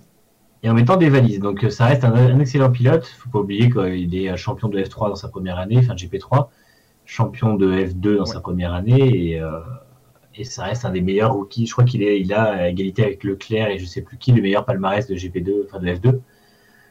la, saison de F2, il me semble que Norris avait mieux démarré, mais lui était beaucoup plus constant et avait fait une fin de saison assez exceptionnelle. C'est ça. Et il y avait Albon ouais. loin aussi. Donc, euh, c'est euh, ça. Et au final, il les bat tous les deux assez nettement. Donc je pense que là, il mange un peu son pain noir. C'est vrai que c'est pas la... Je pense que ça va lui paraître un peu long parce qu'il va finir par. Il arrivera à une soixantaine de grands prix en n'ayant pas marqué euh, beaucoup de points. Mais. C'est quelque part, c'est un peu l'anti-Albon. C'est-à-dire qu'Albon a été propulsé très mm. tôt dans une, dans une top team. Et lui, par contre, il stagne dans une, dans une voiture euh, avec toujours la carotte de se dire peut-être qu'il y a un baquet qui va se libérer chez Mercedes. Chaque année, on prolonge Bottas d'une année, le pauvre, lui, c'est l'intérim de luxe. Et Hamilton, on se dit peut-être, il va faire une Rosberg, il va se barrer, il va lui laisser le baquet. Non, mais c'est vrai que c'est dur. C'est dur. Et puis, il faut pas oublier que, bon, bah, Pascal Verlaine était quand même le, la coqueluche. Euh, et puis, il s'est fait jeter. Il est pas tout à fait euh, tout blanc, tout blanc dans l'histoire, apparemment, mais il s'est fait jeter. Esteban Ocon est encore pilote Mercedes, ça faut pas l'oublier. Hein. C'est qu'il est sorti. Il est pilote Wolf. Euh, voilà, il, est il, a plus lien, il a plus de lien avec Mercedes. Ouais. Voilà, mais il, est, mais il est quand même pilote Auto Wolf. Et comme je l'avais dit euh, sur euh, il y a deux grands prix, ils ont envoyé Gwen Lagru, qui est le patron des jeunes pilotes chez Mercedes, ils mm. l'ont envoyé passer le week-end avec lui. Donc il y a encore des liens. Donc euh, voilà, faut quand même. C'est dur, je pense, pour Russell parce qu'il doit faire des coups d'éclat, euh, ce qui sont très compliqués de faire avec sa monoplace, faut quand même le dire. Euh, il doit montrer, en tout cas peut-être sur les datas, qu'il est vraiment quelqu'un de, très fort. et, je pense que le coup de la lettre, le coup des excuses, c'est aussi une manière de montrer je suis un team player à 100% et je peux voilà c'est pour montrer qu'il a quand même les capacités là où on très britannique ça. Voilà et c'est très britannique ce, côté vraiment de mettre l'équipe en avant. Et c'est peut-être aussi une idée de se dire bon bah comme Esteban Ocon on dit que peut-être il y a un petit peu de friction parfois ou que humainement c'est peut-être plus compliqué bah c'est peut-être histoire de montrer que voilà pour driver l'équipe après parce que Lewis Hamilton va pas rester des années et eh ben ce serait peut-être une bonne idée pour euh, pour Mercedes de prendre George Russell. attends Raikkonen est prolongé jusqu'en 2036 Mais moi, je crois qu'il quand même va faire équipe avec son fils. Et là, et là, là, on va. Pouf, alors là, là, on va bégayer là. Quand là, je sais pas, le, Racing Café qu'on fera ce jour-là, ça va être, ça va être compliqué quand même. Il va falloir expliquer les trucs. Hein. quand ça va être l'équipe Kimi et Robin, ça va être, ça va être quelque chose. voilà, voilà ce qu'on pouvait dire ah, sur. Euh, pour terminer, pour terminer avec Russell, en plus, ouais, je, pense juste qu'il est en train de se forger aussi une. Parce que justement, je pense qu'il sait que Mercedes, c'est pas de gagner d'avance. Et euh, je pense qu'il est en train de, de, de se développer comme un pilote leader d'équipe. C'est-à-dire que chez Williams, ça fait deux ans que c'est lui qui mène l'équipe et pas l'inverse. Mm. Et euh, aujourd'hui, c'est un leader. Il construit l'équipe autour de lui parce que ça, c'est ce que disait Carl Williams l'an dernier cette année. C'est que l'équipe est tournée, est vraiment construite autour de Russell.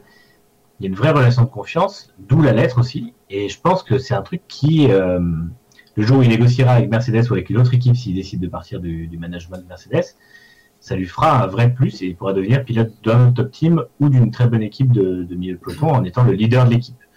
Donc pour moi, c'est euh, tout se tient et c'est une bonne gestion de carrière, je pense. Ouais. Ah Après, bah, je me suis fait une petite théorie euh, limite du complot. Je veux dire, elle, va très très loin cette théorie et c'est sûrement une grosse et une énorme bêtise.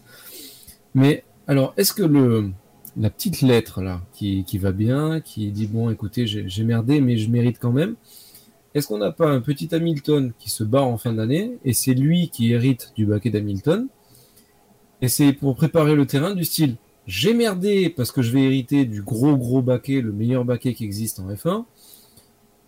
Et voilà, je, prépare le terrain. je me dis déjà que du coup, la Toto Wolff, il va commencer à se mettre des. il va se faire des fous hein, s'il place les deux. Mais. Euh, c'est possible. Je, me suis dit, je, me suis dit, c'est pas, c'est pas exclu. C'est gros, c'est très gros parce qu'on en fait, Hamilton, à chaque fois qu'il doit renouveler son contrat, c'est toujours ouais, mais peut-être que la musique, etc. Euh, il veut faire autre chose, mais il est tellement dans une dynamique euh, gagnante, euh, positive, etc. Il a une telle aura sur le sport que lui, je pense qu'il aime ça. Il aime ça. c'est mmh, sa vie le, sport mécanique, c'est sa vie. La F1, c'est sa vie. Et en plus de ça, la F1 a tout intérêt à ne pas le perdre. Il est bankable, ce mec. C'est la star. Les... Je veux dire, tu vas dans la rue, tu demandes, ouais, dites-moi un pilote de F1, on te sort Hamilton. Bon, un peu plus Leclerc à Monaco, Mm. je dis pas, mais euh, on te sort Hamilton. Euh, aux Pays-Bas, euh, on va forcément te sortir du Verstappen. Mais je veux dire, mondialement, c'est Hamilton, c'est l'étoile, c'est l'étoile filante. C'est c'est lui qui tire, euh, qui tire la locomotive. Et Martin Media a aucune, euh, aucun intérêt à ce que Mercedes se dise euh, ciao. euh. La, la chose, c'est que cette année est une année particulière quand même. Oui. Il a, il a, il a avec la, la pandémie, avec, euh, avec le Mm. mouvement Black Lives Matter, il y a peut-être justement des choses où il se dit, euh, voilà, ça, ça revient de peut-être son choix. Parce qu'effectivement, c'est pas la première fois qu'il nous fait un peu planer de doute, mais peut-être que là, Là, ça je, un peu ouais. je, je trouve qu'il parle un peu plus de, de, de, de sa, sa- sa vie sans la Formule 1 en ce moment. Mm. Je trouve qu'il est très à parler. Il parle de, de fonder une famille, il parle de musique, il parle de prendre le temps, il parle de voir sa famille. Il parle qu'il justement que la Ouais, ils avaient déjà fait le coup avec Rosberg quand il, il allait pas bien, il, a- il avait dit en 2016. Ouais, mais, euh, mais euh, avec, la, avec la pandémie, il dit aussi que le, le, le mode de vie actuel où il est enfermé dans son motorhome, parce que lui, il respecte hyper bien le confinement et en gros, euh, il s'enferme dans son motorhome sur les circuits quand les Grands Prix sont enchaînés d'une semaine. Il rentre pas beaucoup et tout ça. Quand il rentre, il se confine pour pas, pas choper le, le Covid-19. Et, euh, et ça fait déjà trois ou quatre fois dans l'année où il dit c'est pas un mode de vie qui me plaît. Euh, et je pense que Il y a si ça venait à se prolonger une année de plus, alors peut-être qu'il sera encore là en 2021, mais je pense que si 2021 se fait dans des conditions similaires, ça finira d'achever sa motivation et euh, je pense qu'il ne sera plus là en 2022 parce que euh, je ne vois pas partir forcément en fin d'année, mais c'est vrai que je pense que ça commence à, à faire un peu beaucoup. Puis je pense que la- l'implication que, que, que demande un tel niveau euh, fait que le moment où il en aura marre, il en aura vraiment vite marre et d'un coup. Quoi. Donc, Franchement, euh, après, euh, s'il arrête fin d'année prochaine, imaginez, il arrête sur plus de 100 victoires et sur 8 titres. euh, Il, il peut largement, tout bénef. il peut largement partir. Je veux dire, parce que cette année, c'est un peu. Il y aura un- entre guillemets un goût de trop peu dans le sens où il a juste égalé. Il, a, il est pas allé battre leur record de Ouais. titre alors qu'il a battu tous les records qui existent à côté. Si l'an prochain, le mec peut se. Rendez-vous compte, si vous êtes Lewis Hamilton, vous pouvez partir en ayant gagné plus de 100 grands prix. Les 8 titres, pas que le titre lui est déjà accordé, mais il y a quand même de bonnes chances, à mon avis, si vous allez sur un site de Paris, il doit être à un 22. Euh, S'il part avec plus de 100 victoires, 8 titres, euh, toutes les, enfin, plus de 100 pôles, euh, les pourcentages de podium, les records de tout ce que tu veux, il y a, il y a tous les records. Il, il peut juste partir en disant je suis le meilleur de tous les temps et on pourra même pas commencer à lui dire bah t'as pas tout à fait tort parce qu'il va te sortir des 46 000 stats qui seront qui, qui diront que c'est vrai. Donc euh, c'est c'est quand même un statut qui serait absolument incroyable. Euh, et, et- et- et- et pourquoi pas le faire puisque 2022 si c'est le grand reset et que Mercedes se retrouve avec la quatrième meilleure voiture il prendra même pas le risque Ouais, mais de se retrouver euh, Je justement- pense est-ce que justement avec ce reset, si Mercedes est en difficulté et qu'il arrive à gagner le titre, est-ce qu'il légitimise pas auprès de tous les, toutes les personnes qui disent oui, mais il gagne Ah un peu à la Vettel à l'époque. Ouais, mais il gagne parce qu'il a une super voiture. Justement, si 2022 la voiture est en difficulté mais qu'il gagne quand même le titre, là il fait fermer des bouches à tout le monde. hein. ah bah bien sûr Euh, je veux dire, Ouais, euh, moi, moi le premier, parce que je veux dire, il, il fait un super travail. Dire, il faut le maintenir chaque année, mais il faut quand même avouer qu'il a, il a tout pour lui. Je, veux dire, il- je, crache pas dessus en disant ça. hein, je, je- je tiens à le préciser une énième fois. Mais ce que je veux dire, c'est qu'il a tout pour lui, comme Schumacher à l'époque avait tout pour lui pour gagner. Il euh, Schumacher, j'étais fan de Schumacher, il m'avait dégoûté de la F1 parce que je Mhm. savais que tous les week-ends, bah, il allait gagner. Voilà. Euh, je, je pense que le point commun entre les trois, que ce soit lui, Vettel ou Hamilton, enfin Schumacher, Vettel ou Hamilton, c'est que s'ils ont la voiture qu'ils ont, c'est grâce à eux aussi. C'est-à-dire que je pense Oui. que la Mercedes, la Ferrari et la Red Bull n'auraient pas été des aussi bonnes voitures sans eux. Donc je pense que si c'est si facile aujourd'hui pour lui, et encore, je sais pas à quel point c'est facile, parce qu'il a l'air de vraiment toujours s'impliquer autant, mais je pense que si ça déroule autant pour lui, euh, c'est euh, grâce à lui aussi. Donc euh, je pense pas qu'il ait vraiment besoin là-dessus de prouver quoi que ce soit à qui que ce soit. Je pense plutôt que, euh, effectivement, une fois qu'il aura battu tous les records, je pense qu'il aura aussi la volonté de partir au sommet, parce que Rosberg l'a fait. Oui. Et je pense que lui, lui, il vivrait assez mal de partir sur une défaite. Et euh, Ah, s'il oui. veut partir au sommet, le, le moindre risque, c'est cette année ou l'an prochain. Faut pas se leurrer. Après, en 2022, il y aura un vrai risque de. de, de, Je de- vois mal finir sa carrière à la Raikkonen. Quoi. Ouais, ah ou oui la- non ça non ça ça devrait aller ça normalement hein. Ou la première carrière d'Alonso euh, avec McLaren. Mais vous allez me dire, euh, en 2008-2009, on se disait tous, je vois mal Raikkonen finir sa carrière à la Barrichello, et finalement il le fait. Donc, euh, mais bon, là je crois que pour Hamilton, ça, paraît, ça paraît plus compliqué, très clairement. Euh, tiens, Luc Léponge qui nous quitte. On va parler un petit peu de deux roues, messieurs on va un petit peu s'intéresser à ce qui roule ce week-end. Euh, ce qui roule ce week-end à Valence pour le Grand Prix d'Europe. Première fois depuis 95 que le Grand Prix d'Europe va avoir lieu. C'est en MotoGP. Bien sûr, euh, puisqu'on est dans la toute dernière ligne droite véritablement. Hein. Trois courses, trois semaines. Euh, voilà, dans, dans 17-18 jours, on a le champion. Au pire des cas, peut-être que fin de week-end prochain, on aura le nom du champion du monde. C'est une possibilité en tout cas. Euh, pas ce week-end, ça je peux déjà vous le dire, il n'y aura pas le champion du monde ce week-end. Vous pouvez regarder le Grand Prix en vous disant qu'il y aura encore de la bagarre derrière.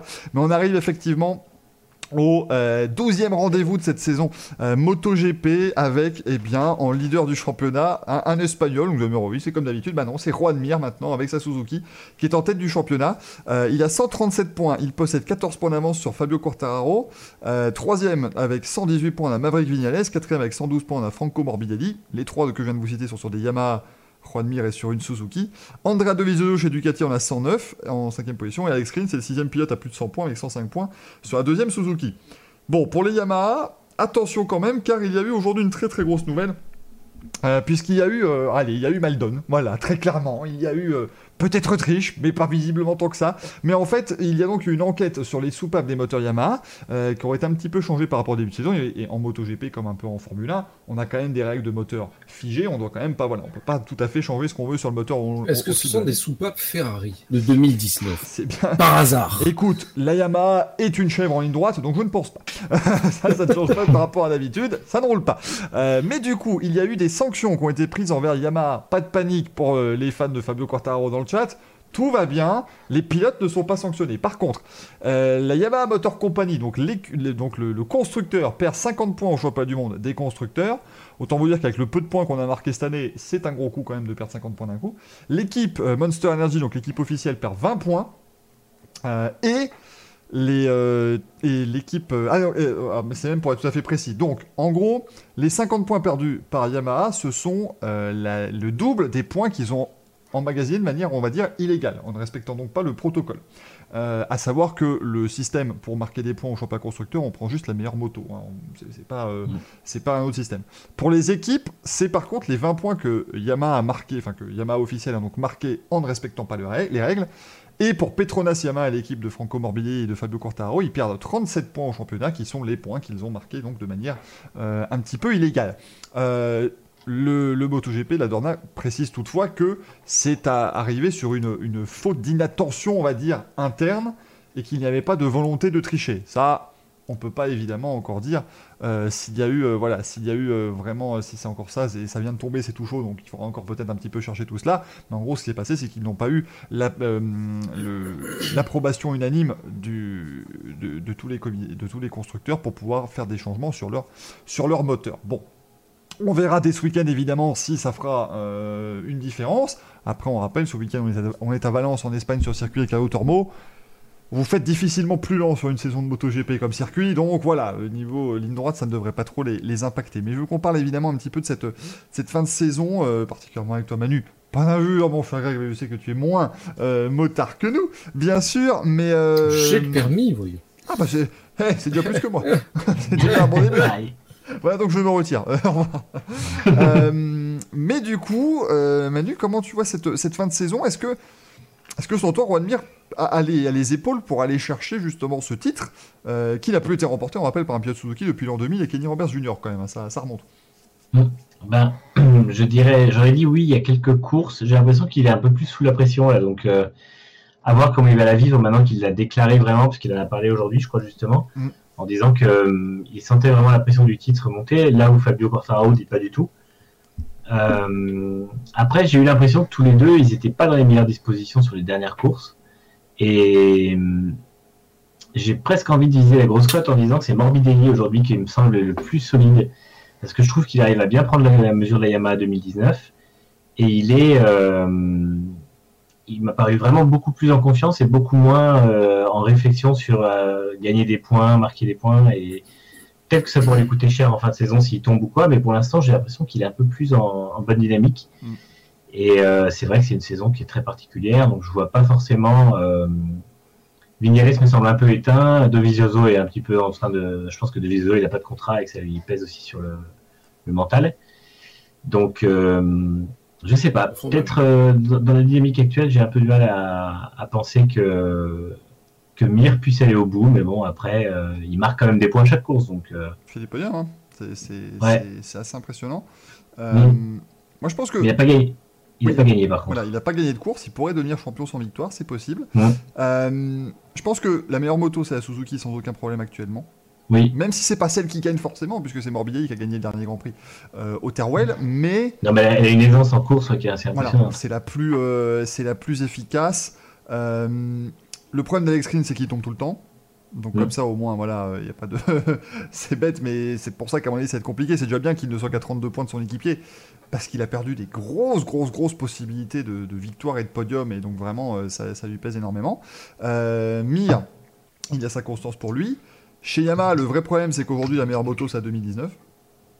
Donc, mm. euh, à moins que la 2020 arrive à bien se retrouver, parce que c'est un beau circuit pour les Yamaha, hein, Valence. Donc, à voir si Quartaro et Vinales pourront se retrouver. Vinales, moi, je trouve toujours ça miraculeux qu'il soit troisième du championnat. Hein. ça, c'est quand même assez incroyable. Ça vous prouve la saison de malade qu'on fait, parce que depuis quelques courses, il est complètement à l'ouest. Quartaro, il faut qu'il reste sur ses roues déjà. Ce serait déjà euh, bien, parce qu'il a perdu aussi des grosses occasions, malheureusement, mm. cette saison. Et puis, Dovizioso, de toute façon, euh, il a un char à voile et il est encore cinquième du championnat c'est très fort ce qu'il fait. Donc, euh, et effectivement, je pense, si on, on, nommait cette badinerie, euh, je pense que voilà, il n'a pas de contrat, il sait qu'il sera pas pilote en MotoGP l'an prochain parce qu'il semble plutôt s'orienter vers un, poste d'essayeur maintenant. Voilà, c'est compliqué pour lui et euh, mon avis, ça va, ça va être difficile. Il a, il a de toute façon pas la constance qu'il avait précédemment parce qu'il n'y a pas la moto aussi. Non. Ah bah non. Il, est de, il, est de, loin le meilleur pilote Ducati au championnat et en course il se fait plutôt battre par Jack Miner. Quand mhm. Jack Miner ne se prend pas des tirs off, euh, enfin bon voilà, quand il lui arrive pas des choses absolument euh, rocambolesques qui, le font abandonner. Euh, on attaque Kakain Academy aussi, qui est la première Honda, qui a 92 points et qui est 7ème, qui est intéressant. c'est vraiment dommage qu'il est arrivé au Terwell où il fait la pole position et il tombe 5 virages après dans le premier tour du Grand Prix. C'est vraiment bête, mais, mais je pense que lui il peut être pas mal. Paul Espargaro est 8ème du championnat. C'est lui le premier pied de KTM, donc s'il vous plaît, messieurs Oliveira et Binder, réveillez-vous. si on pouvait éviter d'avoir Paul Espargaro premier KTM, ça m'arrangerait. Jack Miller est 9ème avec la Ducati euh, Pramac, qui sera la moto de Johan Zarco l'an prochain. On le rappelle, Johan Zarco, pilote français qui est pour l'instant 14ème du championnat. Et puis Miguel Oliveira est 10ème avec la KTM, très grosse saison aussi. Miguel Oliveira qui avait gagné un, Grand Prix sur le, sur le Red Bull Ring. Euh, à voir donc ce week-end, c'est donc le Grand Prix d'Europe. La semaine prochaine, on reste sur le même circuit pour le Grand Prix de la communauté valencienne. C'est des noms, hein, c'est des noms particuliers. Hein. En MotoGP, de toute façon, il y a 12 grands prix en oh. Espagne, donc il faut bien, faut bien trouver des dénominations. Et on terminera euh, à Portimao pour le Grand Prix du Portugal, donc dans deux semaines, à huis clos, parce que le gouvernement a décrété qu'ils ont fait n'importe quoi sur la gestion du public pour la Formule 1, et que donc du coup, ben, vous ne méritez pas d'avoir des fans pour le, pour le dernier Grand Prix. Euh, on aura peut-être un débutant en MotoGP ce week-end. Euh, mais c'est pas sûr. C'est-à-dire que pour le moment, Gareth Garloff, qui est un pilote de, euh, qui est un, qui est un pilote de, de, Superbike pour Yamaha, est parti pour remplacer Valentino Rossi parce que Valentino Rossi était encore positif au Covid en début de semaine. Mais par contre, il vient de tester négatif aujourd'hui. Chez lui, il a donc eu un test Covid négatif. Il faut que demain, il y ait donc un test Covid positif à Valence pour pouvoir reprendre le guidon de sa Yamaha. Négatif. Euh, négatif, j'ai dit positif, voilà. Donc j'allais vous dire que c'est compliqué, bah vous voyez que c'est compliqué, donc il faut qu'il refasse un test moins égale plus. Qu'est-ce qu'il dit C'est comme en F1, il faut deux tests négatifs euh, pour pouvoir reprendre le volant. Enfin, le guidon, du coup, dans ce cas-là. Euh, et donc, il faut voilà, euh, il aura uniquement le, droit de rentrer dans le circuit s'il peut prouver qu'il a un deuxième test PCR euh, qui est euh, voilà, qui n'est pas qui, est donc qui est donc négatif. Il faut 24 heures entre chaque test PCR, donc il ne fera pas les premiers essais libres demain matin, ça c'est sûr, puisqu'il a pris son test en début d'après-midi. Est-ce qu'il pourra faire le deuxième test? Voilà, c'est à voir. Euh, il faudrait quand même, je pense, hein, que Valentino Rossi revienne, même si pour l'instant 15 du championnat, même s'il n'est nulle part depuis le début de saison. Mm. C'est quand même un assez grand nom, euh, bien sûr, pour, euh, pour intéresser tout le monde. Et il remplacera Fabio Quartaro l'an prochain chez Petronas. Quartaro qui, lui, fera le chemin inverse, il ira dans l'équipe Yamaha. Officiel, ça va être une belle fin de saison en tout cas. On ne peut mm. que quand même que vous le dire. C'est extrêmement serré, c'est passionnant, c'est palpitant. Il manque Marc Marquez, hein, c'est évidemment pour ça que c'est arrivé, parce que vous vous doutez bien que vous mettez Marc Marquez en forme euh, sur la saison.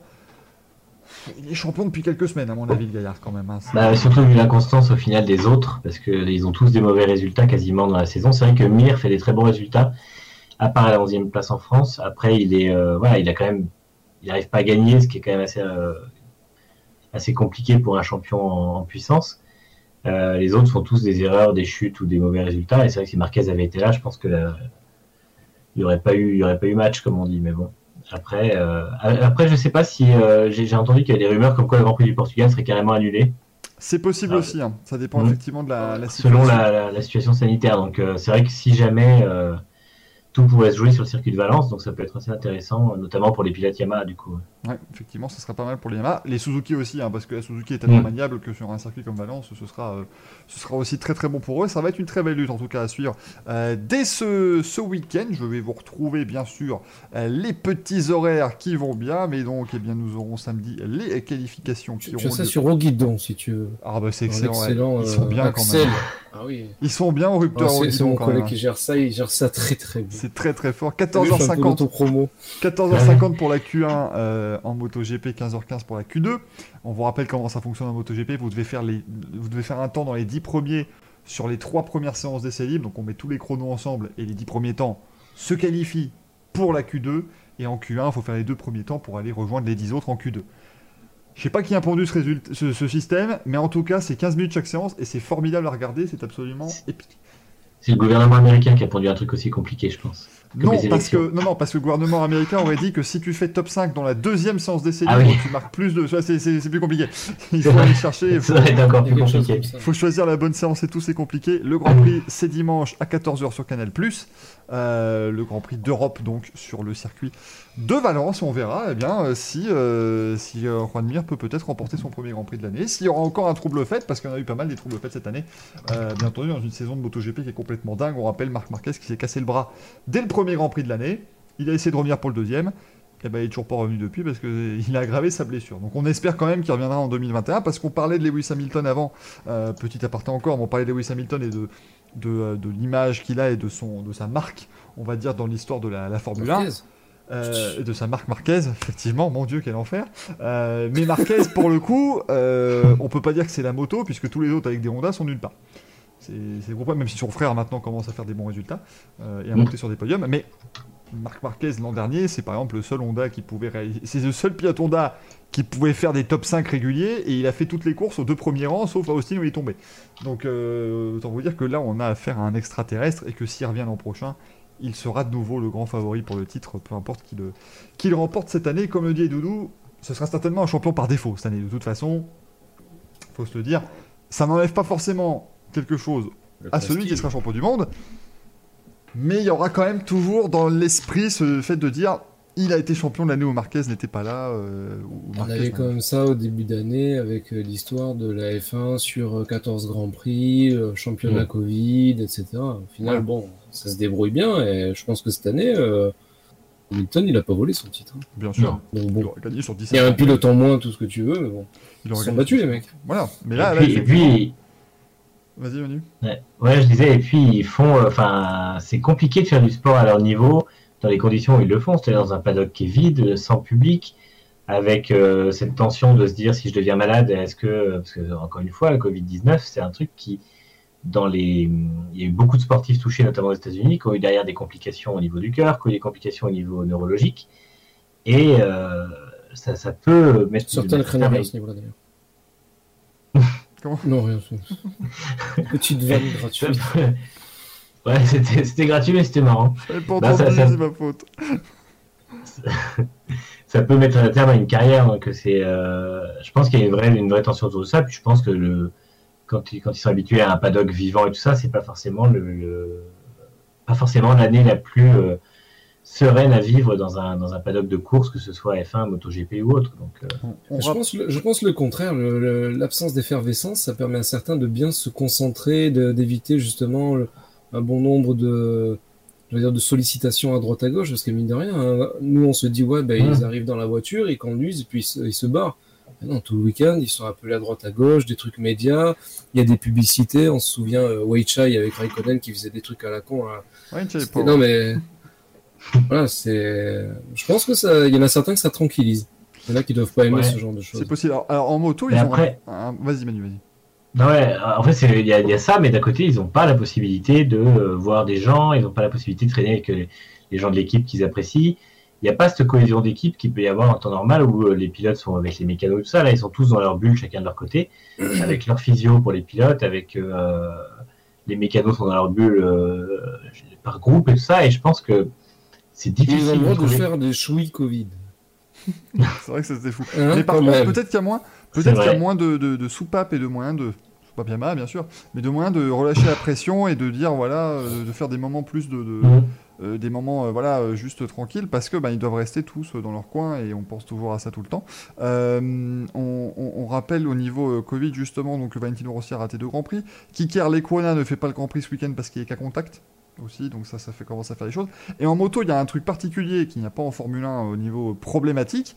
Les pilotes le disent, c'est qu'ils n'ont pas d'écran géant cette année sur les Grands Prix, là où il n'y a pas de, de fans, et même quand il y a des spectateurs, ils ne les mettent pas parce que pour 5000 personnes, ça vaut pas le coup. Et en fait, un pilote moto se sert extraordinairement souvent de l'écran géant pour savoir combien de temps il reste dans la séance, où est-ce qu'il est, qui est devant lui, quel chrono il fait, est-ce qu'il est en, en Q2, enfin. Et il y a un bon- Ro- Russell aussi, il avait failli se planter d'ailleurs. Finalement, même sans écran géant. mais, euh, mais, mais, mais du coup, ils ont beaucoup ont dit ce- ce- cette semaine que bah, c'est compliqué pour eux, ou sur les derniers Grands Prix, c'est compliqué pour eux parce que bah, tu es là, tu jettes un coup d'œil et il n'y a pas d'écran géant, et donc tu dois. Enfin, c'est assez, euh, c'est assez compliqué. C'est un peu comme les mécanos Ferrari, en fait. Si tu leur enlèves la télé, ça devient compliqué. quoi. Voilà, alors, faudra peut-être leur mettre un écran géant en face de leur stand, faire, il verra peut-être mieux. T'imagines un jour tu les vois fermer le garage, si vous arrivez les gars, bah, ils ont suspendu l'abonnement à FNTV. Bah, J'ai plus la télé.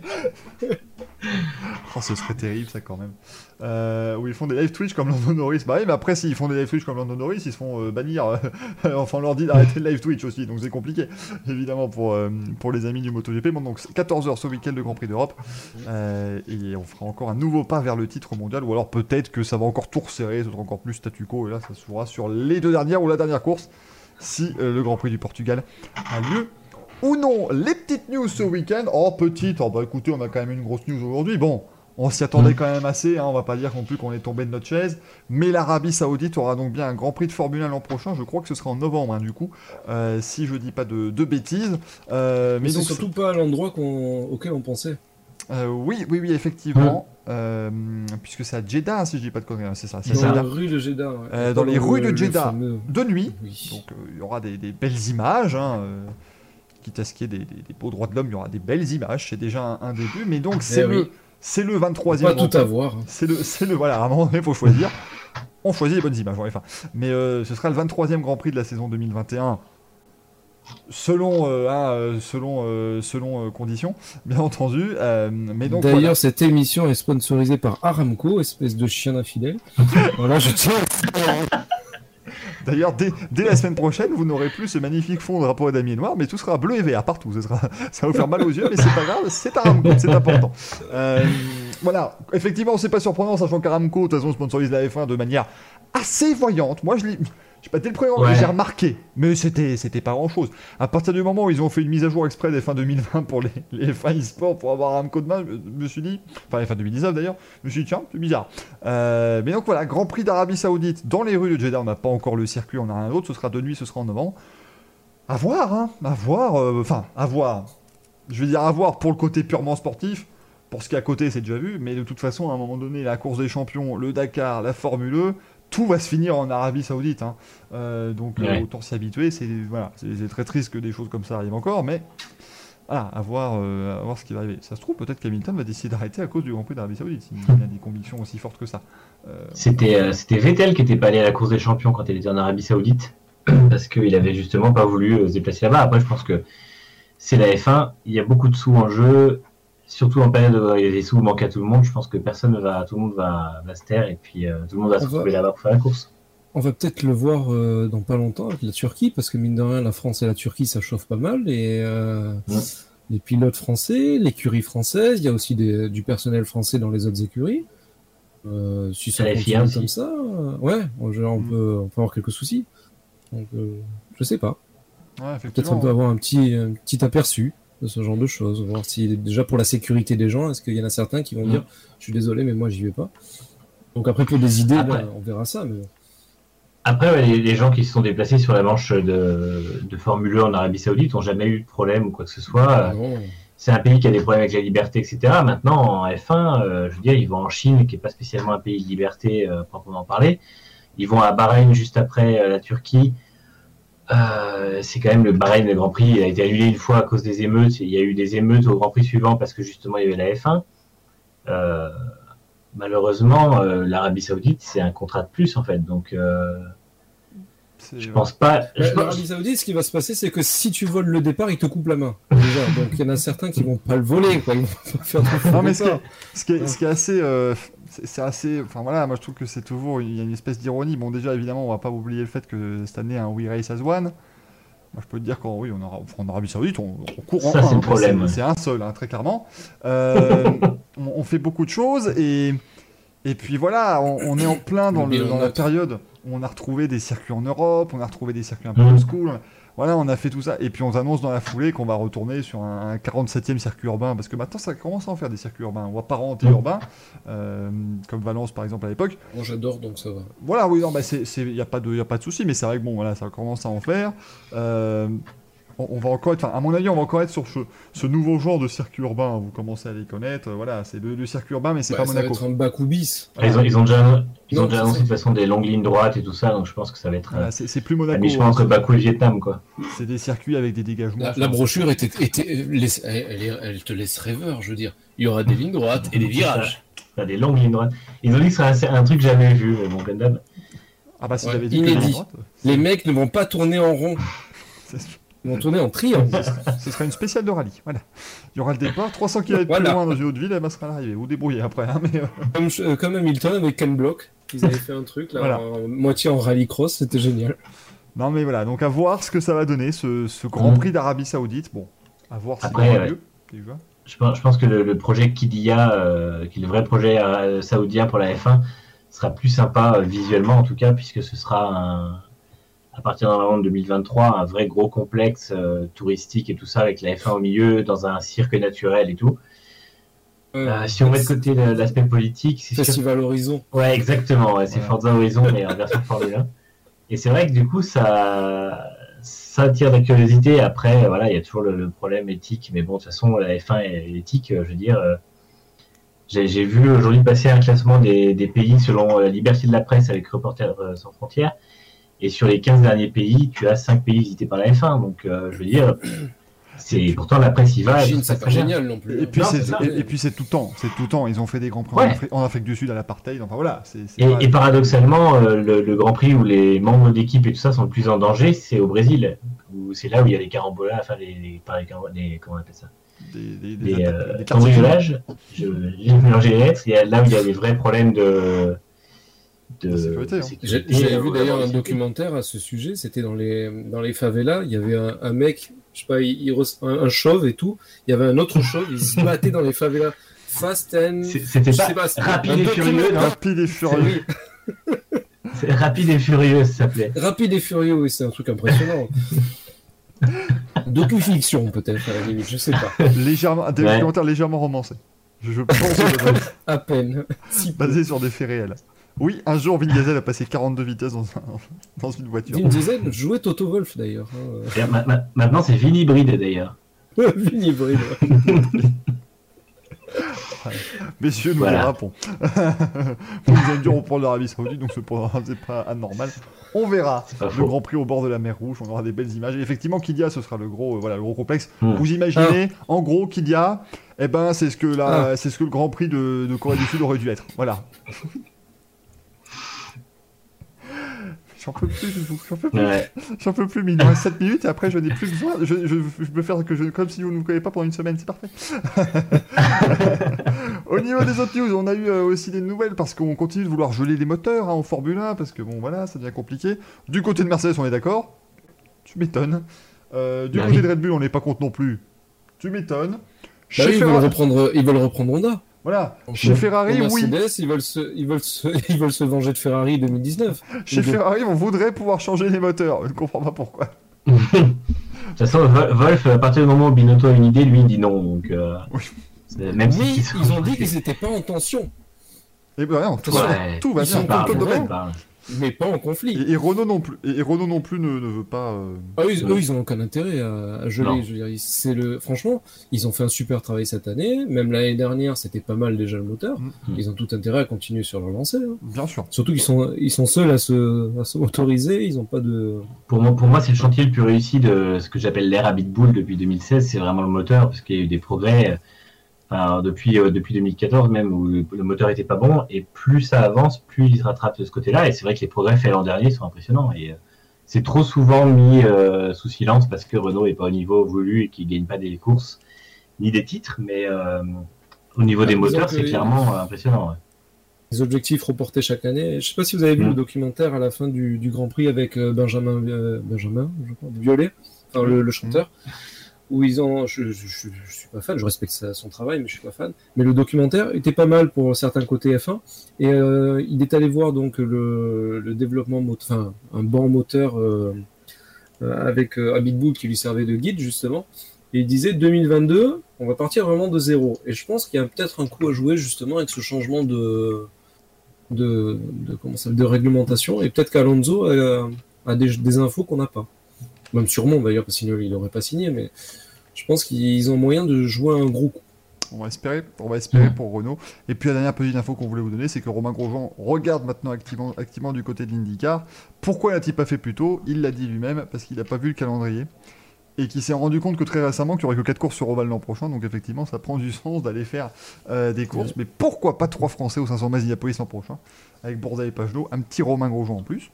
Ce serait chouette, ouais. Pourquoi pas Parce que je trouve qu'il est assez old school dans sa tête pour pouvoir bien s'adapter en IndyCar.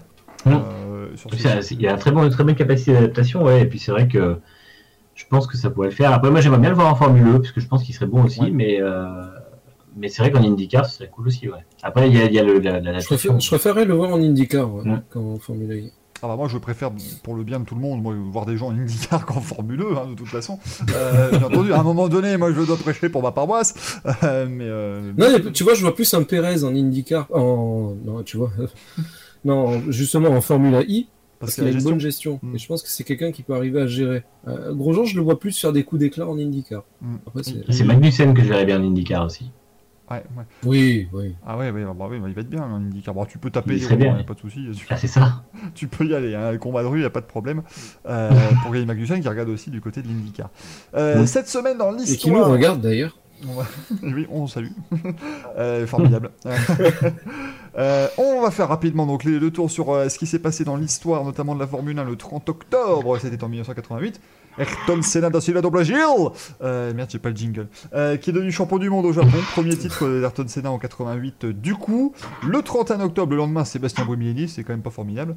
Euh, mais le 31 octobre 99, il s'en est passé des choses, et pas toujours des choses très jolies malheureusement. Mika Hakkinen est devenu champion du monde au Grand Prix du Japon en 99 et c'était le titre de la Scuderia Ferrari. Et malheureusement dans la soirée eh on a assisté euh, à l'accident épouvantable. Je l'ai mis dans la petite image ici. Pas l'accident rassurez-vous mais c'est euh, l'accident de Greg Moore évidemment qui nous a quitté justement le 31 octobre 99 euh, qui euh, ben, lui était peut-être l'un des enfin déjà un des futurs grands de l'IndyCar ça c'est pas euh, Oui. c'est c'est pas euh, c'est pas caché mais peut-être aussi un grand de la F1 parce que c'était très clairement son objectif de carrière il l'avait dit euh, Greg Mm. Moore euh, qui, euh, qui avait signé chez Penske pendant 2000 et qui malheureusement s'est tué dans un accident absolument épouvantable hein, vraiment euh, euh, sur le circuit de Fontana en dernière course euh, du championnat carte à l'époque encore Euh, et on pense toujours à Greg Moore moi j'ai toujours cette Mm. pensée très euh, particulière même si voilà je, je, je suivais pas du tout le sport moteur quand c'est arrivé c'est toujours quand même un pilote qu'on qu'on aimait beaucoup voir, qui était très euh, instinctif et très euh, spectaculaire, et vraiment c'est un, très très très grand. Euh, en puissance Greg Moore. Le 1er novembre, outre la Toussaint, eh bien c'était le titre mondial de Nelson Piquet en 87 au Japon, le titre mondial également de Mika Hakkinen McLaren au Grand Prix du Japon en 98, et euh, le titre mondial de Mercedes à Imola en 2020. Sachez-le, c'est important Et à voilà. savoir. Le 2 novembre, on a la naissance d'Alan Jones en 1946. Euh, Alan Jones, champion du monde de Formule 1 en 80, rappelons-le. Stéphane Sarrazin en 74. Combien de Grands Prix, Stéphane Sarrazin? 1, enfin 0,5. Ouais, voilà, il a, ouais, voilà, il a failli finir, quoi. Enfin, jusqu'à ce que sa voiture une vache, ouais. malheureusement. Et en 2008, Lewis Hamilton est devenu champion du monde de Formule 1 le 2 novembre 2008.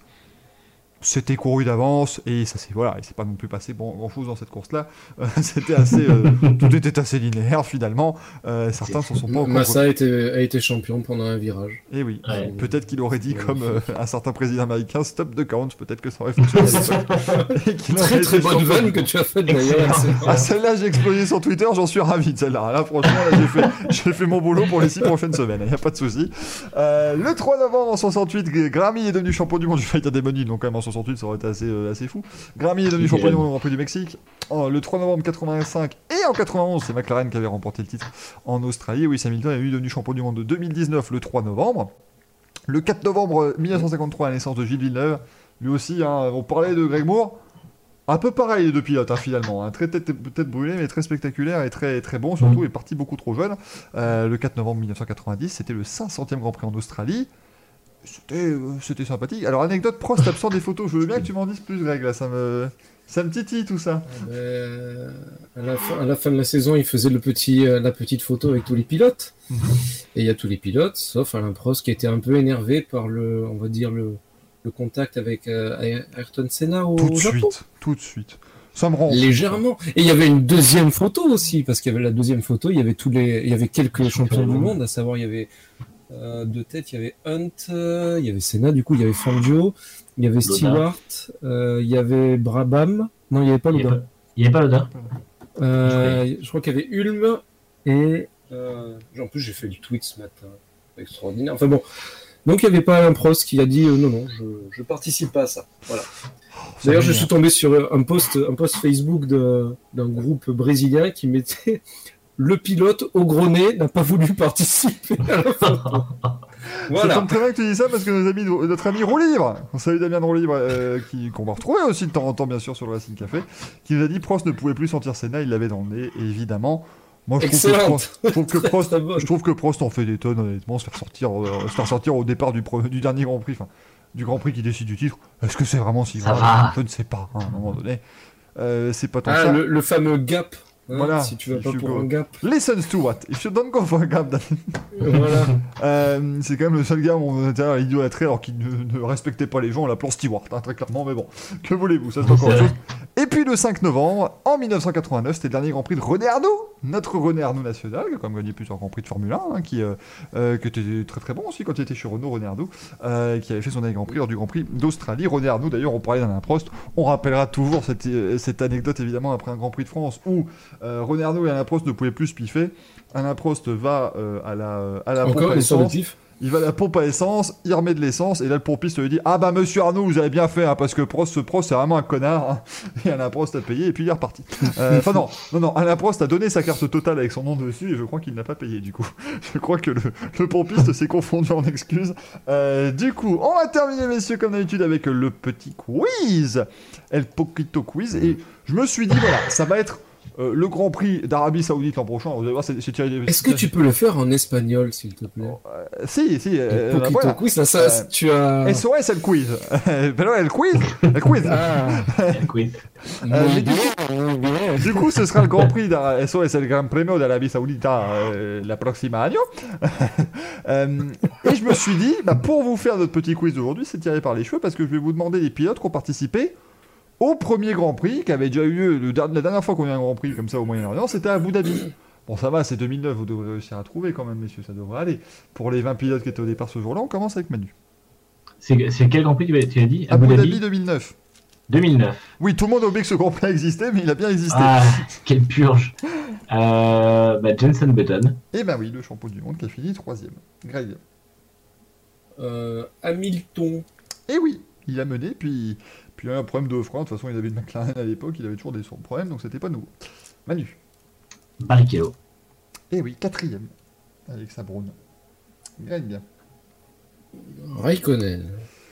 Douzième avec la Ferrari, et c'était un très bon résultat ce jour-là. hein. Autant vous dire que c'était. Euh, Manu. Euh, Vettel. Vainqueur, vainqueur du Grand Prix. C'est terrible. J'ai tellement l'habitude, j'ai regardé le milieu du tableau.